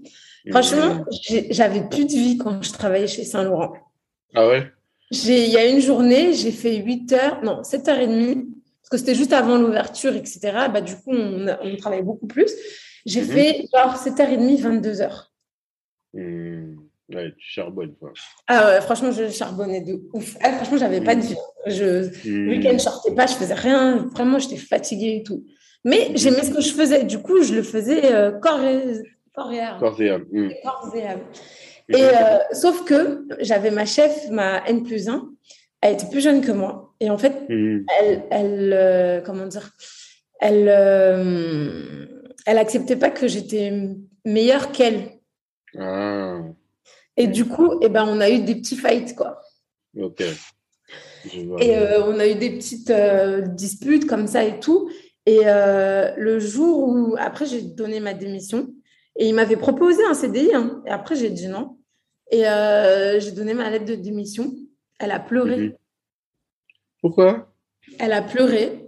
Mhm. mais en fait, j'ai compris, elle était stressée. Elle, en fait, elle n'arrive pas, elle n'a pas les coronesses pour euh, avoir ce métier-là. Et moi, ah bah, non, mais c'est la vérité. Tu parles plus comme un bonhomme. Ah bah, tu vois, bah, voilà. Ça, Elle a dit, elle n'a pas les coronesses. Au bout d'une heure, ça y est, tu lâches tes. non, mais il faut dire la vérité. Non, mais Tout le monde n'a pas les épaules. Tout le monde on n'est pas tous faits euh, euh, de la même façon. On n'est pas, on n'est pas tous euh, pareils, on va dire. Équipés, épaulés, enfin équipés, je pense, pour euh, faire face à ce type de. C'est ça. et moi, j'avais déjà fait des métiers, on va dire, euh, où travailler dans le stress, bah, c'est bon, je connaissais. Franchement, travailler dans l'agence d'intérim Boulevard Magenta, dans le bâtiment, qu'avec des hommes, mmh. franchement, c'est bon, je peux tout faire dans la vie après. Ah ouais? Ouais. Et du coup, elle, elle, elle, elle avait une N plus 1 qui, qui, était assez exigeante, exigeante. Du coup, elle, elle rejetait tout son stress sur nous. Mais elle nous parlait comme des mmh. enfants, mais trop mal, mmh. vraiment. Moi, j'ai dit, moi, je ne vais pas accepter ça de personne. Moi, je m'en fous que ce soit Saint-Laurent, Chanel ou Dior. Mais toi, t'es qui, toi? Moi, je suis Susanna.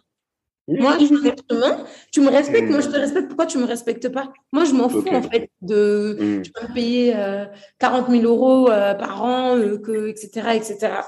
Et du coup, quand j'ai donné ma lettre de démission, du coup, en fait, euh, et, euh, ça faisait six mois que j'étais là-bas. Elle avait déjà fait le point avec tous les, tous les employés, parce que tout le monde était en intérim pour euh, faire le point, pour savoir est-ce que tu veux rester, en etc., etc. Et moi, j'étais la dernière. Moi, j'ai cru qu'elle allait pas me le faire, moi. Elle, elle, me l'a fait quand même après que j'ai donné ma démission. Mais je pense qu'elle avait mmh. peur. Du coup, elle, elle a pleuré. Elle m'a excusée. Elle, m'a dit que euh, qu'elle était désolée pour euh, ce qui s'était passé et tout. Et en fait, elle m'a dit, Susanna, euh, j'étais frustrée parce qu'en fait, je ne savais pas quoi te donner à faire. En fait, tu nous as tellement aidés, tu as hmm. résolu tellement de problèmes, tu as fait tellement de hmm. choses et tu as toujours fait plus que on t'a demandé en fait. Mais le problème, c'est que je suis arrivée un stade où après je m'ennuyais parce que soit j'avais un poste à responsabilité, mais c'était son poste, elle n'allait pas quitter son poste pour me le donner. Bah oui. Toi, je restais là, mais euh, pas épanouie, tu vois. Du coup, Hmm. et là, elle, quand ma chef, elle m'a dit ça, j'ai dit waouh. Et franchement, je suis partie dans des bons termes avec elle. hein. Hmm, Et là, malgré tout. dit, euh, vraiment, euh, il y a un problème, personne ne veut le faire, bah toi, tu vas le faire. T'as pas froid aux yeux, tu vas le faire. Et euh, Normal, t'es allé dans, vivre dans les favelas, t'as peur de quoi maintenant? C'est ça, c'est ça. Et du coup, là, ça y est, euh, là, vraiment, je crois que c'est là où j'ai vraiment pris confiance en moi et de Mhm. quoi j'étais capable. Parce que tout ce qui s'est passé avant, c'était des étapes, on va dire. Mais j'avais pas encore vraiment confiance en moi. Et là, je me suis dit, euh, une, euh, une, une femme, enfin, elle, ça faisait sept ans qu'elle était chez Saint-Laurent. hein. Moi, en six Mhm. mois, je, je connaissais tellement, je connaissais plus de choses qu'elle qui avait sept ans dans la boîte. Hmm. Bref. Et là, je me dis, Susanna, euh, faut que c'est bon. C'est le moment de. De toute façon, je- ça faisait longtemps que je voulais partir de la France. Et c'est là où je dis oui, euh, je ne travaillerai plus jamais pour personne. Hmm. Là, c'est bon. Donc, fait, là, tu avais fait toute ton expérience en tant que salarié, tu as pris tout ce que tu avais à apprendre. Ouais, tu savais ça. que tu étais, étais compétente, partout où tu es allé, tu as performé. Tu dit, OK, maintenant, je peux me travailler pour moi. C'est ça, exactement. Hmm. Et du coup, euh, là, c'est 2019. Après, euh, bah, j'ai pris un peu de temps, je partais en vacances, etc., etc. Euh, 2020, du coup, j'ai pris un billet pour venir au Cap Vert. Hmm. Avant En- Covid? Oui. Non, non, c'était après le Covid. Mais euh, non, j'avais déjà pris mon billet, mais je savais pas que. Enfin, il n'y avait pas le Covid. C'était en décembre 2019, Mm. euh, Covid en Ok. Chine et tout, mais on ne pensait pas que ça allait arriver chez nous, quoi. Bref. Ouais, ouais, ouais. J'avais pris un billet pour venir en avril, il me semble, 2020. Du coup, euh, en attendant, bah, je me dis, je vais chercher un, un petit job comme ça. Mhm. Je rester, je peux, pas rester sans rien faire. Du coup, là, je décroche un, un, un contrat en intérim euh, dans une entreprise de pharmaceutique. En tant qu'acheteur, pareil. Mais de Hmm. toute façon, je savais que j'allais quitter la France, donc je m'en foutais du secteur, n'importe quoi. Je voulais juste un job alimentaire, quoi. Donc là, euh, moi, euh, c'était pour un mois et demi, normalement, le job. Et euh, que après, normalement, je devais partir en avril. Donc, c'était fin janvier jusqu'à fin mars. Et du coup, bah, j'intègre euh, Teva, santé. Après, bah, euh, Covid bloque tout le monde. Donc, euh, euh, tout le monde est bloqué. Donc, euh, mon, mon chef me dit, est-ce que ça me tente de, de prolonger mon contrat, etc. Et tout. Mais il m'avait déjà demandé de rester. Et moi, j'avais dit non et tout. Moi, j'ai mon projet, je pars au Cap Vert, etc., etc. Et du coup, euh, comme bah, finalement les frontières étaient fermées, bah, après, finalement, j'ai finalement accepté. Du coup, je suis restée. euh, bah, mon billet a été annulé parce que Cap Vert était fermé, les frontières étaient fermées. Bah ouais. Du coup, je suis restée jusqu'en septembre 2020 chez Teva. Et, mais là, à ce moment-là, tu voulais aller au Cap Vert, mais pour les vacances. Tu n'avais pas encore un projet de retour définitif. Non, mais non, en fait, j'avais juste pris un aller sans retour. Je savais que je voulais venir Ah. vivre vers. Mais je ne savais pas ce que je voulais faire comme euh, type d'entreprise. Et je, j'ai pris un billet en venant juste pour me dire, bah, je vais là-bas, je reste, euh, je regarde des opportunités d'affaires, etc., etc. Mhm. Parce que à chaque fois que je viens au Cap Vert, c'est deux, trois semaines et je ne connais pas vraiment le Cap Vert. Hmm. Ok. Et du coup, euh, je suis revenue bah, après Covid. euh, j'ai repris un billet. Je suis venue quand du coup? Je suis revenue bah, l'année euh, avril 2021. Du coup, un an de retard. Mhm. Avril 2021, je suis venue et là, euh, bah, j'ai pris un billet aller-retour, mais je suis restée un mois ici. Hmm. Et je suis venue avec un esprit d'entrepreneur. Ok. Là, tu avais les yeux ouverts. C'est ça, exactement, exactement. Et du coup, je suis venue avec un esprit beaucoup plus alerte. Et dans Mhm. chaque problème, on va dire, euh, comment dire, situation ou euh, désagrément ou choses que je vois qu'on peut améliorer ici, moi, pour moi, je vois comme un potentiel. Mhm. Et du coup, euh, après, c'est investir au pays aussi qui m'a beaucoup aidé parce que bah, franchement, moi, le Covid, moi, pour moi, j'ai pris que du positif. Après, je parle de mon expérience personnelle. Hein. Je ne parle pas de tout ce qu'il y a eu, les morts, etc. C'est quelque chose de tragique. Mais c'est arrivé, du coup, bah, ça ne sert à rien de se lamenter. Et euh, j'ai découvert à investir au pays. Et, euh, pendant le Covid? Pendant le Covid, ouais. D'accord. J'écoutais beaucoup, j'écoutais beaucoup de ces, de ces vidéos, etc. et tout. Et euh, même après, il y a plusieurs personnes. Enfin, il y a Grandeur Noire. J'avais été hmm. voir une, une conférence d'elle, etc. En fait, l'Afrique, hmm. eh ben, c'était toujours en moi, en fait. Mais depuis tout ce temps, en fait, pendant toute cette période-là, tout ce que tu nous as décrit, de l'âge de 7 ans jusqu'au moment où tu es retourné pour partir en vacances, tu n'allais pas, tu allais juste en vacances ou tu n'y allais pas du tout? Euh, la première fois que je suis venue au Cap Vert, c'était en 2002. J'avais, euh, bah, c'est quand j'ai eu mon bac. Hmm. Euh, ouais, j'avais 18 ans, 19 ans. 19 D'accord. Et, mais c'est moi qui ai demandé à ma mère, c'est moi qui ai insisté à ma mère ah. Pour que, que, je vienne connaître. Ma mère, en fait, elle n'aime pas trop le Cap Vert. En fait, elle, a vécu des mauvaises choses ici.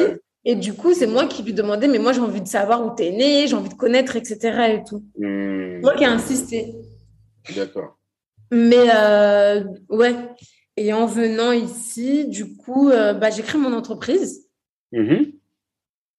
En avril, j'ai fait les démarches, etc. J'avais déjà fait la création d'entreprise. Et c'est quoi euh, l'entreprise alors? Comment as... Déjà, quelle est l'entreprise? Je sais que tu as pivoté après, mais à l'origine, quelle était l'entreprise? Et qu'est-ce qui t'a conduit à te spécialiser, enfin à choisir cette activité? Quels sont les pain points que tu as identifiés? Est-ce que tu peux nous expliquer ça? Euh, ce qui est bien au Cap Vert, c'est que quand tu ouvres une entreprise, tu as le droit à 25 domaines d'activité. Mm-hmm. En fait, c'est pas, c'est pas juste où tu ouvres une auto-école ou voilà, tu peux mettre auto-école, restaurant, taxi, ce que tu veux. Du ah, coup, avant d'y aller, je me suis dit quels sont les, business qui peuvent, euh, qui rapportent de l'argent ici? Moi, je suis, je suis plus au début, j'ai plus ouvert une entreprise en mode euh, qu'est-ce qui me rapporte de l'argent? Ouais, il faut du cash tout de suite. quoi. C'est ça. C'est ça. Du coup, c'était pas la bonne réflexion qu'il fallait avoir, en tout cas, du moins pour moi. Parce que moi, je suis quelqu'un de passionné. faut pas que j'oublie, il faut que je revienne à ce que moi, je suis. Si je fais quelque chose pour l'argent, ça va pas marcher. Jamais de la vie, ça ne marchera. Parce que je sais que je me donnerai pas comme si je fais quelque chose qui me plaît vraiment. Hmm. Donc, au début, j'avais mis des activités, etc. Enfin, commerce. Enfin, je me suis dit, il y a plein de choses euh, que tu ramènes de France, tu revends ici, ça, ça marche bien. Enfin, tu regardes un peu le marché, des choses qu'il n'y a pas, etc., qui coûtent cher, que moi, je connais le prix de là-bas. Moi, j'ai un passeport, je peux y aller quand je veux. Je fais des allers-retours, mhm. etc. J'avais vu un peu comme ça. Du coup, après, je suis rentrée en France. Je suis restée deux mois, trois mois. Enfin, de avril à juin, deux mois. Du coup, bah là, c'est bon, j'étais prête. Je savais qu'il fallait que je vienne. Du coup, bah là, après juin, 18 juin, aller sans retour. Et tu as, quitté ton appart, tu as vendu ta voiture, tu as donné. Non, mais j'avais pas de voiture. J'avais okay. plus de voiture. Et mon appart, en fait, je l'ai laissé à mon neveu. Du coup, c'était pas trop compliqué parce que je l'ai euh, sous-loué à mon neveu. Donc voilà. Après, euh, j'ai pas d'enfant encore, donc c'était facile, on va dire. C'était moins du que. Oui, en logistique, en tout cas, c'était euh, plus accessible. quoi. C'est ça. Bah, c'est moi, euh, mes trois valises, mes vêtements. Après, j'ai envoyé des bidons aussi. Là, j'ai dit, ouais, ça y est, je suis devenue une vraie maman africaine. des bidons? Comment ça? Oui, bah oui, parce qu'après, j'ai envoyé des choses euh, pour la maison, etc. aussi, pour moi. Ah, d'accord. Pour le déménagement. Et en fait, ici, tout est cher parce que c'est une île. Enfin, c'est un hmm. archipel. Tout est cher et la qualité, elle n'est pas là, quoi. Ok, d'accord. Donc, ouais, je suis venue. Et finalement, en venant, en testant, etc., et euh, je me suis dit, en fait, euh, j'ai bien réfléchi. Et Susanna, qu'est-ce que tu fais toujours dans ta vie? Moi, je suis une aventurière, je suis une j'aime une grande voyageuse et mhm. euh, j'aime trop, enfin j'aime trop, je, je, suis Madame Bon Mmh. Euh, je trouve toujours, enfin, je sais pas, tu as besoin de quelque chose, euh, dis-moi, bah, même si je connais pas, je vais te trouver la solution. Mmh. D'accord. Donc, je me dis, bah, conciergerie, c'est le métier qui est fait pour moi. Mmh. D'accord, c'est comme ça que tu as pivoté. Voilà, c'est ça. c'est l'activité, euh, enfin, c'est une activité qui me correspond. Et je pense que ça va, c'est en ligne avec mes valeurs. Et c'est en lien aussi avec la Chambre du commerce du Portugal, un peu, non? Que tu faisais au Brésil. Mais oui, oui. C'est ça, d'accord. Oui, c'est ça. Hmm. Ouais, c'est ça. Et en fait, on va dire que depuis que je suis venue en avril, j'ai créé ma société. Mais je l'ai dit à personne. Mhm. Ma mère, etc., je leur ai pas dit parce que tout le monde allait me décourager, c'est sûr. Ah ouais? Ah oui. Bah, Et hmm. du coup, euh, je suis venue, euh, j'ai tout fait en douce, etc. Après, euh, je sais pas, au mois de mai, j'appelle ma mère et je lui dis, c'est la première personne à qui j'annonce que je viens vivre au cap Et je lui dis, hmm. j'ai décidé d'aller vivre au cap Elle me dit, quoi? Elle me dit, et en fait, je lui ai dit, oui, j'ai bien réfléchi. Regarde, si tu vois bien, j'ai un master 2, j'ai deux masters. J'ai un master en achat et un master dans la mode. Regarde tout ce mm. que j'ai dû faire dans ma vie pour essayer de trouver un travail et de avoir ma légitimité, etc. en France. Je galère euh, professionnellement, j'ai pas de CDI. Et au final, c'est parce que l'univers, il veut me montrer qu'il y a quelque chose de mieux pour moi, mais ailleurs. Ailleurs. Ça sert à rien mm. d'insister, en fait. Mm-hmm. je suis têtue et tout, mais je sais euh, aussi prendre du recul et me dire, ouais, euh, voilà. Et mm-hmm. quand j'ai eu ce discours-là auprès de ma mère, et ma mère, elle a dit oui, c'est vrai, tu as raison. Euh, toute façon, moi, je te fais confiance. Tu t'es toujours débrouillée depuis que tu es toute seule. Tu t'en hmm. es toujours euh, bien euh, sortie, etc. Et tout. Donc, ma mère, ça va. Elle me suit. Mhm. Après, j'appelle ma grande sœur. Et c'est la personne que, que je redoutais le plus. Ma grande sœur, on a 16 ans d'écart. Ouais, donc c'est un peu comme ta petite maman, quoi. Oui, c'est ça. Comme moi et mes dernières petites sœurs qui, qui, ont 19 ans, 20 ans, tu vois. D'écart. Mais ouais, je vois très bien. Mm. C'est ça. Et franchement, ça m'a un peu, un peu fait mal ce les paroles qu'elle m'a dites. Mm-hmm. Mais je me dis, en fait, c'est sa peur à elle qu'elle a reflété sur moi. C'est pas, c'est pas.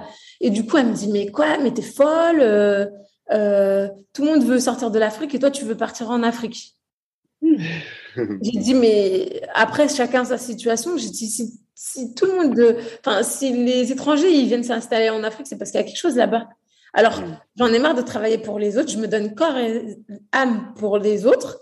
Eux, ils s'enrichissent. Et moi, je mm. reste toujours au même euh, stade. Moi, j'ai pas peur de travailler, donc pourquoi je le fais pas pour moi?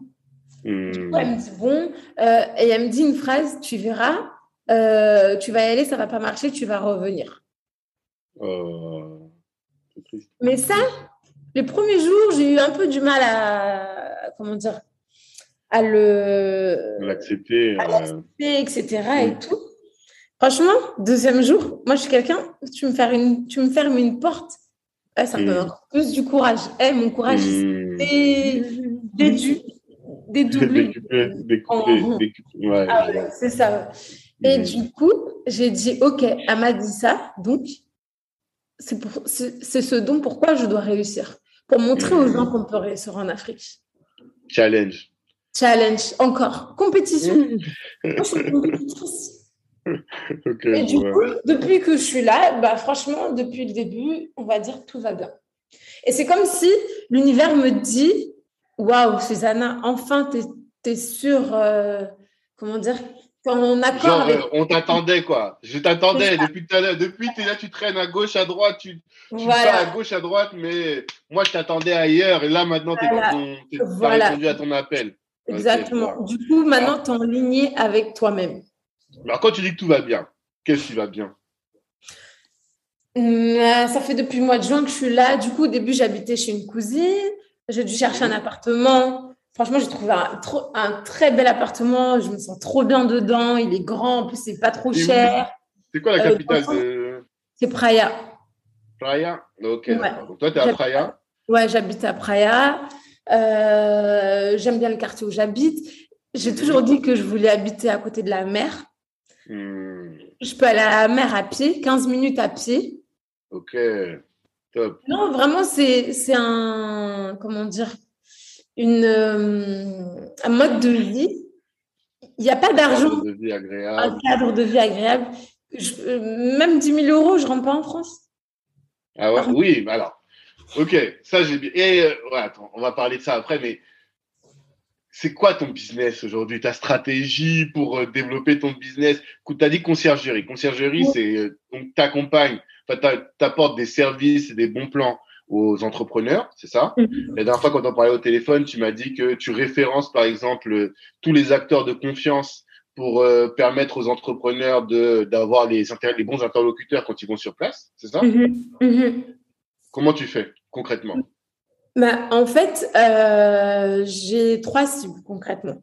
Les touristes qui viennent au Cap Vert, mhm. euh, des entrepreneurs qui veulent ouvrir leur entreprise ici ou des qui viennent en voyage d'affaires pour que j'organise leur voyage, etc. Et la diaspora. Hmm. Parce que euh, au Cap Vert, il y a même pas 600 000 habitants sur toutes les îles. Sur 10 îles. 600 000 Ah ouais. ouais Un tout petit pays. Mais. Côté de, comment on appelle ça New Delhi et ses 18 millions, là. Ah ouais, non, là, je parle de, de tout à rien, là. Du tout au rien, là. Et du hmm. coup, euh, il y a beau, énormément de Capverdiens. Il y a plus de Capverdiens qui habitent à l'étranger qu'au Cap-Vert. D'accord. Et euh, la diaspora a pas mal d'investissements au Cap-Vert. Il y a des personnes qui habitent à hmm. l'étranger, mais qui ont des entreprises ici, qui ont des biens immobiliers, etc. Et du coup, moi, euh, je veux leur faciliter la vie à ces trois hmm. typologies de personnes. Mais euh, j'étais un peu perdue au début sur mon plan, sur ma stratégie, parce que euh, je m'étais focalisée que sur les, que sur la diaspora au début. C'était ça mon, hmm. ma cible. Et en fait, je suis allée à un événement sur une autre île au mois d'août où j'ai pu rencontrer, en fait, il y a un, euh, comment dire, un entrepreneur euh, malien qui s'appelle Samba Batili. Ah, bah oui. De, du Cap Vert. Et ouais, il était là. Au... C'est Andrea. Tu la connais, Andrea? Ah oui, Andrea oui. Lévy. Andrea Lévy Ok, d'accord. Oui. C'est elle qui l'avait ramené là-bas, non? Je sais pas. Je sais pas du tout comment il est venu au Cap Vert. Bref, et du coup, il avait organisé un événement et tout, euh, parce que j'étais là-bas avec mon cousin, euh, qui est un ami de Samba, pardon. Et euh, j'avais rencontré pas mal d'entrepreneurs africains qui mhm. veulent investir ici au Cap-Vert aussi. Et du coup, pourquoi ils veulent investir? C'est juste pour le tourisme Excuse-moi, je t'interromps, je te coupe. Mais non, non, pas dans... non, non, pas que dans le tourisme.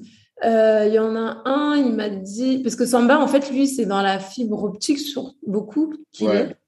Euh, bah, ils veulent ouvrir. En fait, euh, ils veulent ouvrir euh, des entreprises de codage. Ok. Du coding. Mhm. Ils vont ouvrir des data centers aussi. Ok. Après, il y a d'autres personnes, d'autres entrepreneurs qui étaient là-bas qui veulent ouvrir une banque. Euh, je sais plus. Après, ils m'ont pas. En fait, il y a plein de projets et ce que je comprends là, en fait, comme je te le disais un peu en intro, et je crois que je te l'ai dit la dernière fois quand on s'est au téléphone, mhm. c'est en fait, c'est comme si on découvrait le Cap Vert, tu vois. Moi, dans tous les coins où j'ai grandi, même j'ai toujours eu des Cap-Verdiens dans mon entourage, mais je ne me mhm. suis jamais posé la question du Cap Vert, ce que c'est, quelles sont les, les opportunités. Récemment, j'ai découvert qu'il y a plein de gens qui commencent à y aller en vacances parce qu'on a découvert que bah, les plages sont magnifiques. Euh, c'est des, ça fait partie des destinations où il faut y aller, il faut aller euh, en Afrique. Absolument. Mais euh, comment? Mm Ouais. Faut que tu viennes absolument. Ouais. de toute façon là, mon pote qui est parti là, Will, il m'a tellement bien vendu le truc que voilà, je vais, je vais y aller quoi. C'est obligé. Faut, faut que j'y aille. Mm. Et après, à côté de ça, mais je ne connais pas en termes de business les opportunités Par exemple, c'est pas un pays très agricole. Euh, bah, en fait, c'est un pays agricole, oui, mais euh, c'est un pays très sec. C'est un pays qui fait partie du Sahel. Du coup, il y a, enfin, c'est compliqué ici l'agriculture, on va dire. C'est ça. mais euh, oui, c'est ça. Il pleut pas assez. Il pleut même pas 30 jours par an au Cap Vert. Du coup, c'est quand même un problème et euh, même la population est très, enfin, la population rurale est encore très dépendante de l'agriculture. Et par exemple, quand il n'y a pas de, que il a pas de, de, pluie, de pluie, bah, tout le monde, euh, enfin, est un peu triste parce que tout est cher, etc. Et qu'ils peuvent pas vivre mmh. euh, de leur culture, etc. Après, business, le tourisme. Mais je pense que tout le monde veut trop investir dans le tourisme au Cap-Vert. Et c'est une mauvaise stratégie. Parce que le corona a mis tout le monde d'accord. Quand tu peux pas voyager, tu fais comment? Je te jure. du coup, bah, là, c'était fermé. Donc, euh, si un pays est trop dépendant du tourisme, bah, ça va pas, quoi. Et je pense qu'ils vont annoncer que cette année, il va y avoir une régression au Cap Vert. Parce que je pense que, euh, je sais pas, 50% euh, de, du business au Cap Vert, c'est euh, par rapport au tourisme. Hein. Ok. Mais alors, du coup, il y a quoi d'autre comme, euh, mais il y a quoi d'autre comme opportunité? Toi, tes clients, tu vas aller chercher où? Comment? C'est ça un peu. Quelle est toi ta stratégie pour euh, devenir la femme la plus riche du Cap Vert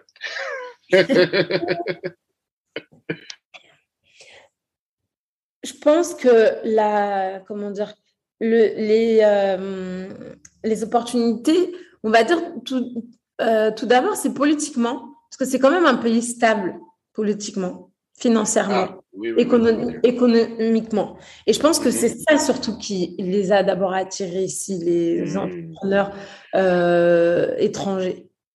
Après. jamais de coup d'État euh, depuis Cabral. On n'a jamais entendu parler de coup d'État. Non, mais il n'y a jamais eu de guerre au Cap-Vert. Même pour l'indépendance, etc. Et du coup, c'est un pays quand même euh, de paix, euh, c'est calme, euh, enfin, il n'y a pas de violence, c'est un pays safe. voilà. Du coup, je pense que quand même, c'est un, un côté rassureur pour les gens qui veulent venir en Afrique. Mm. En fait, quand on pense à l'Afrique, on pense toujours au danger. Mm. Après, c'est toujours ce qu'on nous a montré, hein. les guerres, les famines, etc. C'est des stéréotypes, c'est des paradigmes qu'on a gardés et que voilà. Donc inconsciemment, c'est ce genre de choses qu'on doit enlever. Et du coup, je pense que pour enlever ces choses-là, il faut venir, il faut voyager en Afrique. Je pense que d'abord, ça commence par ça. Mmh, mmh, mmh. Et du coup, euh, moi, euh, donc, il y a pas mal de touristes qui viennent au Cap Vert. Donc, ma stratégie, là, euh, j'ai commencé à aller voir euh, toutes les chambres de Enfin, c'est les mairies de mhm. chaque ville. Ils ont un service euh, dédié à la diaspora. Parce que, en fait, quand la diaspora vient ici, bah, ils connaissent pas comment ça se passe, les, les, démarches administratives, etc., etc. Et franchement, tu vas en vacances, tu passes ta vie à aller, à aller régler tes problèmes, c'est fatigant. Hmm. Du coup, euh, déjà, j'ai rencontré pas mal de monde dans les mairies, j'ai distribué mes cartes de visite et ils m'ont dit que c'était une très bonne idée parce que les gens même ont demandé si eux pouvaient pas les aider. Mais eux, ils les hmm. aiguillent euh, que par rapport à la mairie, s'ils achètent des terrains, etc. Mais pas euh, vraiment sur une partie beaucoup plus globale ou générale. là, je dois aussi, c'est démarcher des hôtels parce qu'ils n'ont pas de service de conciergerie ici. Donc euh, voilà. Et euh, aussi euh, bah, les réseaux, me faire connaître. Là, c'est ça. Ce mois-ci. Réseaux sociaux, tu veux dire? Oui, les réseaux sociaux, oui. Et tu as un site internet déjà? Non, il n'est pas encore. non. Mais si du coup, aujourd'hui, là, si on veut te contacter, si imaginons que demain je veux partir en, au au Cap Vert et que je dis ah il faut que je demande à Susanna comment euh, comment où est-ce que je dois aller qu'est-ce que je dois faire il faut que je comprenne mm. tes offres et tout comment je fais? Où est-ce que je vais mm-hmm. trouver les informations? Bah là j'ai déjà ma page euh, Instagram et Facebook. Ok d'accord. Et il faut que je continue en fait de mettre à jour. Et après il faut savoir que euh, par rapport à ma stratégie j'ai énormément d'idées de services mm-hmm. que j'ai envie de développer mais je vais pas tout mm. développer au début. Je vais en faire qu'un seul je vais en faire un bien pour d'abord me faire connaître, que les gens aient confiance en moi. Parce que je pense que mmh. la valeur que j'ai envie de véhiculer, c'est la confiance. Parce mmh. que les gens, euh, pareil, euh, par rapport à l'Afrique, euh, les gens, mais c'est la vérité aussi. Hein. Combien de gens se sont déjà fait arnaquer par leur propre famille? C'est ça. Les gens ont peur. Les gens ont peur. Donc moi, je dois tout d'abord faire un travail pour les rassurer. Hmm. Et après, je pense que au début, je fais un service, que je le fasse bien, qu'ils aient confiance en moi. Mhm. C'est eux-mêmes qui pourront commencer à me demander Ah, mais Susanna, tu, peux, tu fais pas ci, tu fais pas ça et tout. Et je pense que c'est les mhm. clients eux-mêmes qui vont commencer à me donner plus d'idées, en fait. Hmm. Mais j'ai déjà, j'ai déjà énormément d'idées sur euh, plein de services que je veux développer. Mais je ne donnerai pas tout euh, d'un coup. et je ferai euh, des, des, des, comment dire, euh, des nouvelles sorties, je sais pas, une fois par mois ou tous les deux mois. Ah bah tiens, je fais un nouveau service, etc. Aussi pour montrer mm. que j'évolue, etc. D'accord, d'accord. Et imaginons que tu devais parler à des jeunes de la diaspora et qui se demandent, euh, enfin des personnes qui veulent se retrouver s'installer en, au Cap Vert, qu'est-ce que mm-hmm. tu leur donnerais comme conseil en premier lieu, des trucs auxquels il faut qu'ils pensent absolument? Parce que s'ils n'y pensent pas, ça peut gâcher leur séjour. S'ils veulent venir en vacances? Non, s'installer. S'installer, ok. Pour entreprendre. Hum, moi, je dirais la patience. Hum. Parce qu'ici, ce n'est pas du tout le même rythme qu'en France. D'accord. Alors que, de base, je suis quelqu'un de impatiente. Hein. Hum. Et franchement, depuis que je suis là, c'est relax. Mais du coup, je me dis, comme je suis quelqu'un de, de rapide, etc., bah, je me dis, euh, ok, bah, je respecte leur rythme. Après, ça sert à rien de s'énerver parce que tu, vas passer des mauvaises journées, etc. Mais de me dire, il y a du bon aussi ici. Comme je disais tout à l'heure, ici, il y a le G18. Ici, tout est négociable. Hmm. Tu, je sais pas, tu vas, euh, je sais pas, même à la mairie ou n'importe où. Euh, si tu connais des gens, euh, bah, ils peuvent être, ils peuvent beaucoup t'aider. Euh, alors que, genre, on va dire en France ou en Europe, bah, tout le monde est traité de la même façon partout. Du coup, hmm. si tu trouves, si tu as les bons interlocuteurs dans les bons endroits, bah, tu peux mhm. aller beaucoup plus vite que si tu es tout seul dans ton coin et que tu parles pas. Et je pense aussi, ici, quand tu arrives ici, il faut pas avoir peur, il faut parler aux gens. Il faut, faut, faut, s'intégrer dans, dans, la masse, en fait. Il faut pas venir. C'est ça, venir et, et, euh, euh, comment dire, et côtoyer, et côtoyer que des que les gens de la diaspora par exemple, ou que des gens. Ah. Ça aussi c'est bien, mais pas que quoi. Parce que du coup, hmm. Les, les gens d'ici, ils ont des choses à nous apprendre. Ils ont des Comme quoi Qu'est-ce que tu as appris? Parce que tu as dit ça tout à l'heure, tu as dit quelque chose, tu as dit, moi je viens en mode euh, euh, enseignable, quoi, tu vois, en mode élève. Voilà, je viens pour apprendre et je, ne suis pas en mode euh, la petite française qui, qui sait tout, qui va venir vous sauver le, le Cap Vert. Qu'est-ce que tu as appris depuis que tu es là-bas Qu'est-ce que j'ai appris? Hmm, Beaucoup de choses par rapport à la nature, mais bon, ça, ça n'a rien à voir avec le business. Ah, mais c'est intéressant quand même. Mais ok.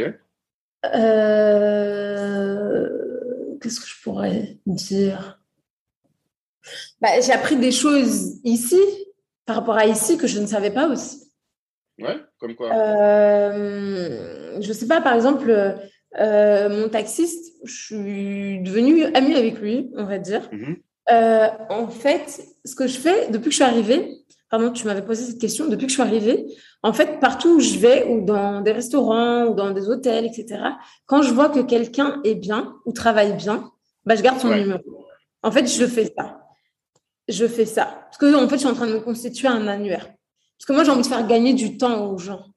C'est ça, tout à fait. Parce que le temps que moi, j'ai perdu, bah, si je peux le faire gagner à quelqu'un d'autre, bah, c'est tout bénef, quoi.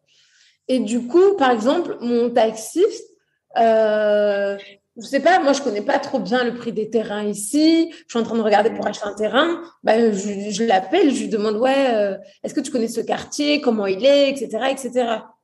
J'ai envie de d'avoir un retour d'une personne, d'un local, et pas euh, pas un avis de quelqu'un euh, qui est comme moi, qui a quitté la France pour venir s'installer ici, parce qu'on n'a pas du tout les mêmes exigences, et mmh. surtout on n'a pas du tout le même état d'esprit.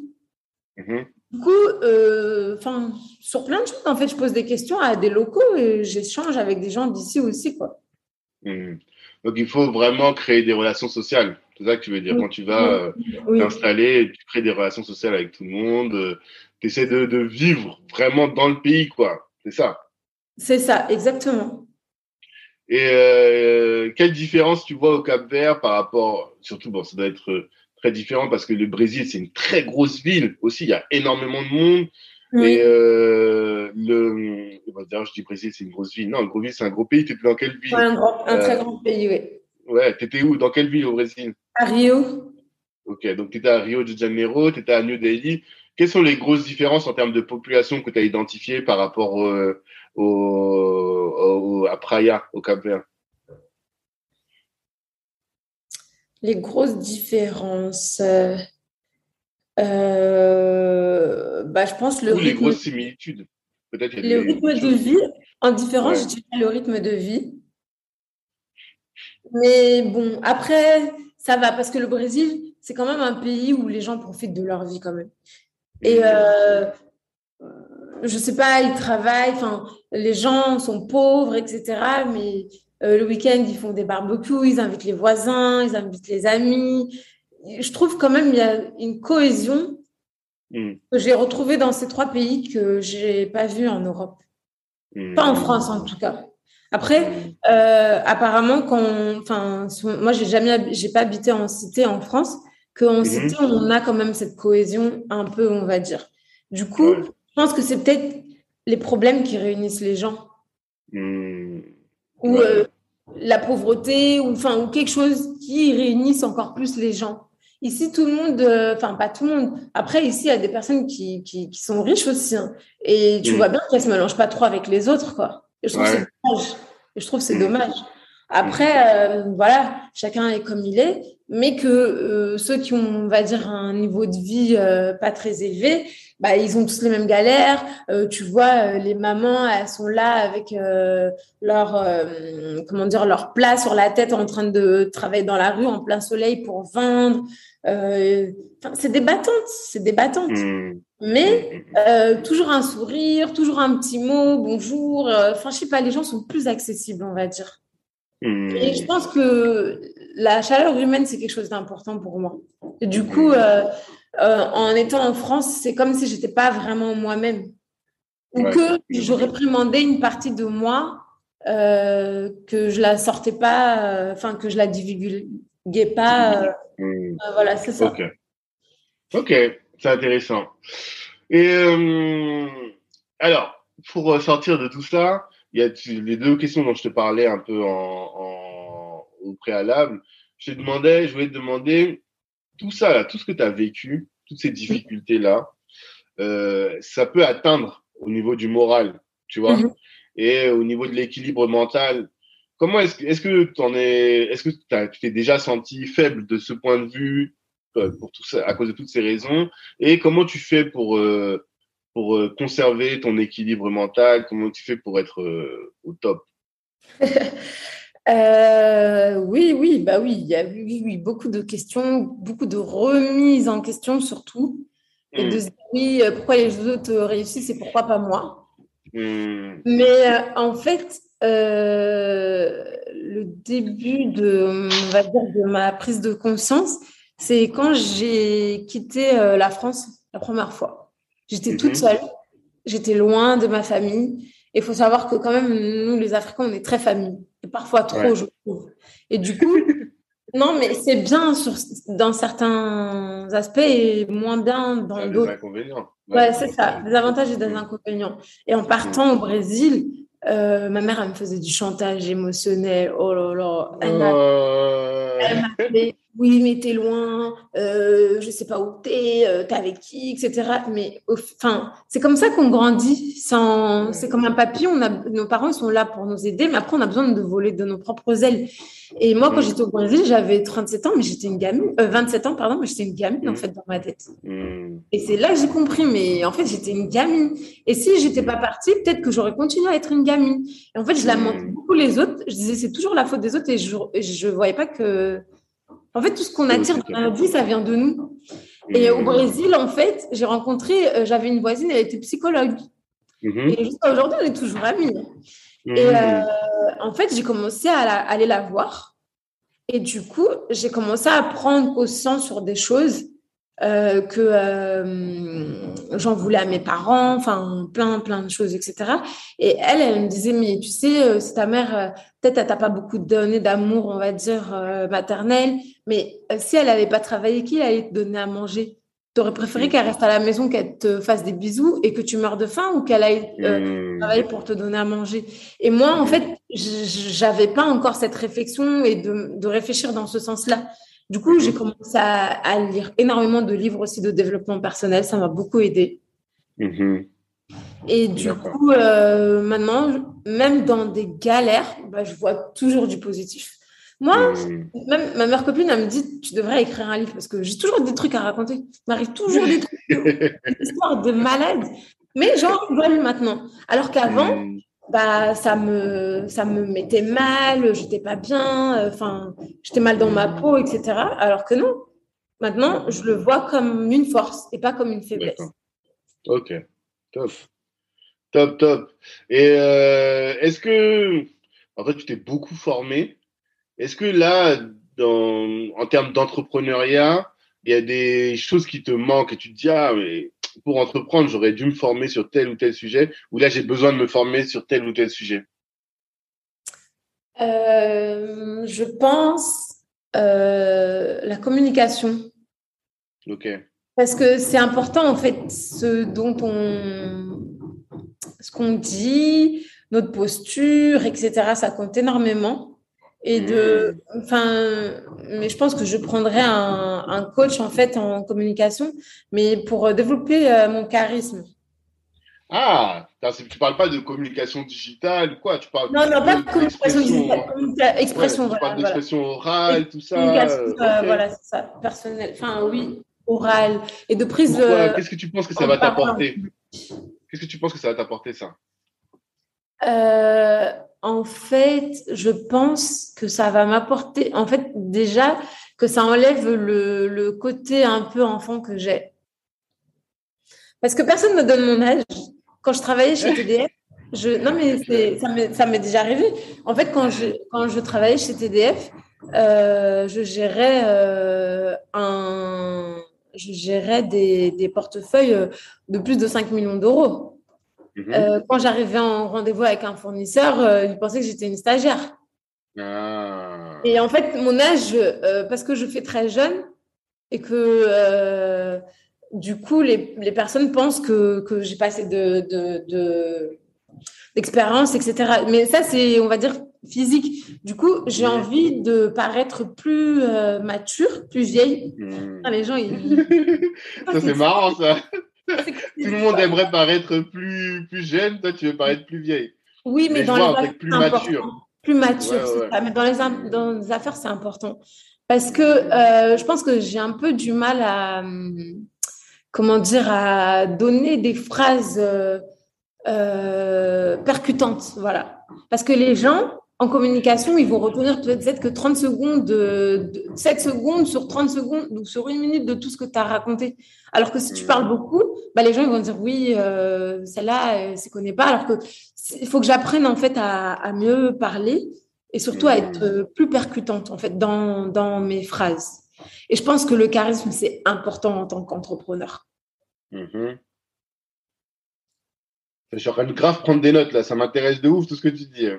Ah, mais vas-y, J'ai besoin de marquer mon auditoire en étant plus. Parce que c'est mhm. quelque chose sur les, euh, c'est quelque chose que je voyais chez les autres que je disais mhm. waouh euh, même des copines hein. enfin je sais pas des fois je vois euh, des gens quand ils sont en public comment ils parlent et tout et moi je les regarde waouh un jour j'aimerais mhm. être comme elle tu vois quand je serai grande ou des choses comme ça et du coup je pense que c'est quelque chose sur laquelle je veux je veux que quand on me voit et quand je, quand je parle et eh ben on me dise waouh cette fille elle a, elle, a, quelque chose. Parce que parfois, on n'a pas le temps, en fait, de, de, de, de, raconter toute sa vie comme là, je raconte.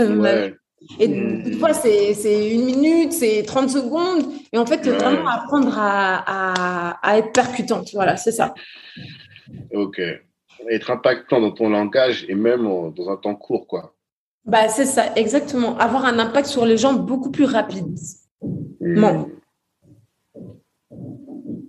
Ok. J'adore.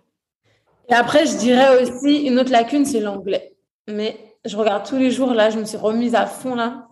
Et commerce international, tu n'es pas, pas à fond dans l'anglais et tout? Bah, tu as beaucoup misé sur le portugais, en fait? Oui, mais justement, en fait, euh, oui. Après, c'est pour ça que je suis partie en Inde. Mais quand tu le pratiques, moi, dans, dans tous mes métiers en France, j'ai jamais vraiment pratiqué l'anglais. Du coup, tu hmm. perds. Moi, quand j'étais en, euh, quand j'ai eu mon bac, j'ai eu genre 15 euh, de moyenne en anglais. vraiment, mhm. j'adore l'anglais, mais j'aimerais le pratiquer euh, beaucoup plus souvent, quoi. D'accord. Ok. Là, ça c'est noté. Et euh, dernière question, c'est voilà notre, notre les gens qui nous écoutent, il y a beaucoup d'entrepreneurs ou en tout cas des personnes qui veulent entreprendre tu vois, mhm. Euh, qui sont issus de la, diaspora. Donc, euh, soit c'est des Africains qui sont venus en France pour étudier, soit c'est des gens comme toi et moi qui ont qui sont pas nés en France, mais en tout cas qui ont grandi ou qui sont venus très jeunes en France et qui ont pour la plupart bah, ce désir d'investir au pays, de rentrer en Afrique. Voilà, si tu avais un, une chose à leur dire, un conseil à leur donner, qui résumerait un peu, euh, enfin qui, qui, ressortirait de tout ton parcours et de toute ton expérience là que tu nous as bien décrite en, en presque deux heures qu'on est ensemble. Qu'est-ce que mm. qu'est-ce que ce serait, tu vois? Hmm, Question piège. euh, vraiment un joker Joker, non Tout le monde répond à cette question. Ouais, mais oui. truc. Non, mais je réfléchis parce qu'il y a tellement de choses, je dirais. Hmm. Euh, dire plusieurs. Hein, oui, moi je me dis, enfin, je pense le plus important c'est se battre pour ses convictions. Mm-hmm. Et surtout de trouver un business qui est en ligne avec nos valeurs. Parce que sinon on ne sera pas épanoui parce que euh, entrepreneur, ce n'est pas un métier facile. Hein. Mm-hmm. on, on, donne beaucoup d'heures, on donne beaucoup de soi. Et si tu fais juste pour l'argent, au bout d'un moment, bah, tu en auras marre, tu seras fatigué. Hmm. Sauf si l'argent, c'est ta valeur euh, fondamentale. Enfin, si l'argent te permet d'avoir... Euh, tu sais, il y a des gens, par exemple, euh, ils veulent absolument voyager et donc ils vont gagner beaucoup d'argent pour leur permettre de beaucoup voyager. Oui, mais moi, je veux faire ça aussi. Moi aussi. Oui. Mais bon.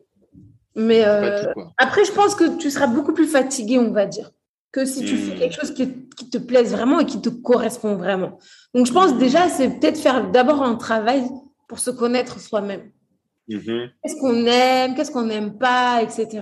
En fait, faire un travail d'introspection. Il faut pas avoir peur d'aller voir un psychologue. Parce que quelqu'un qui va voir un mm. psychologue, c'est quelqu'un qui est fort. Contrairement à ce qu'on pense.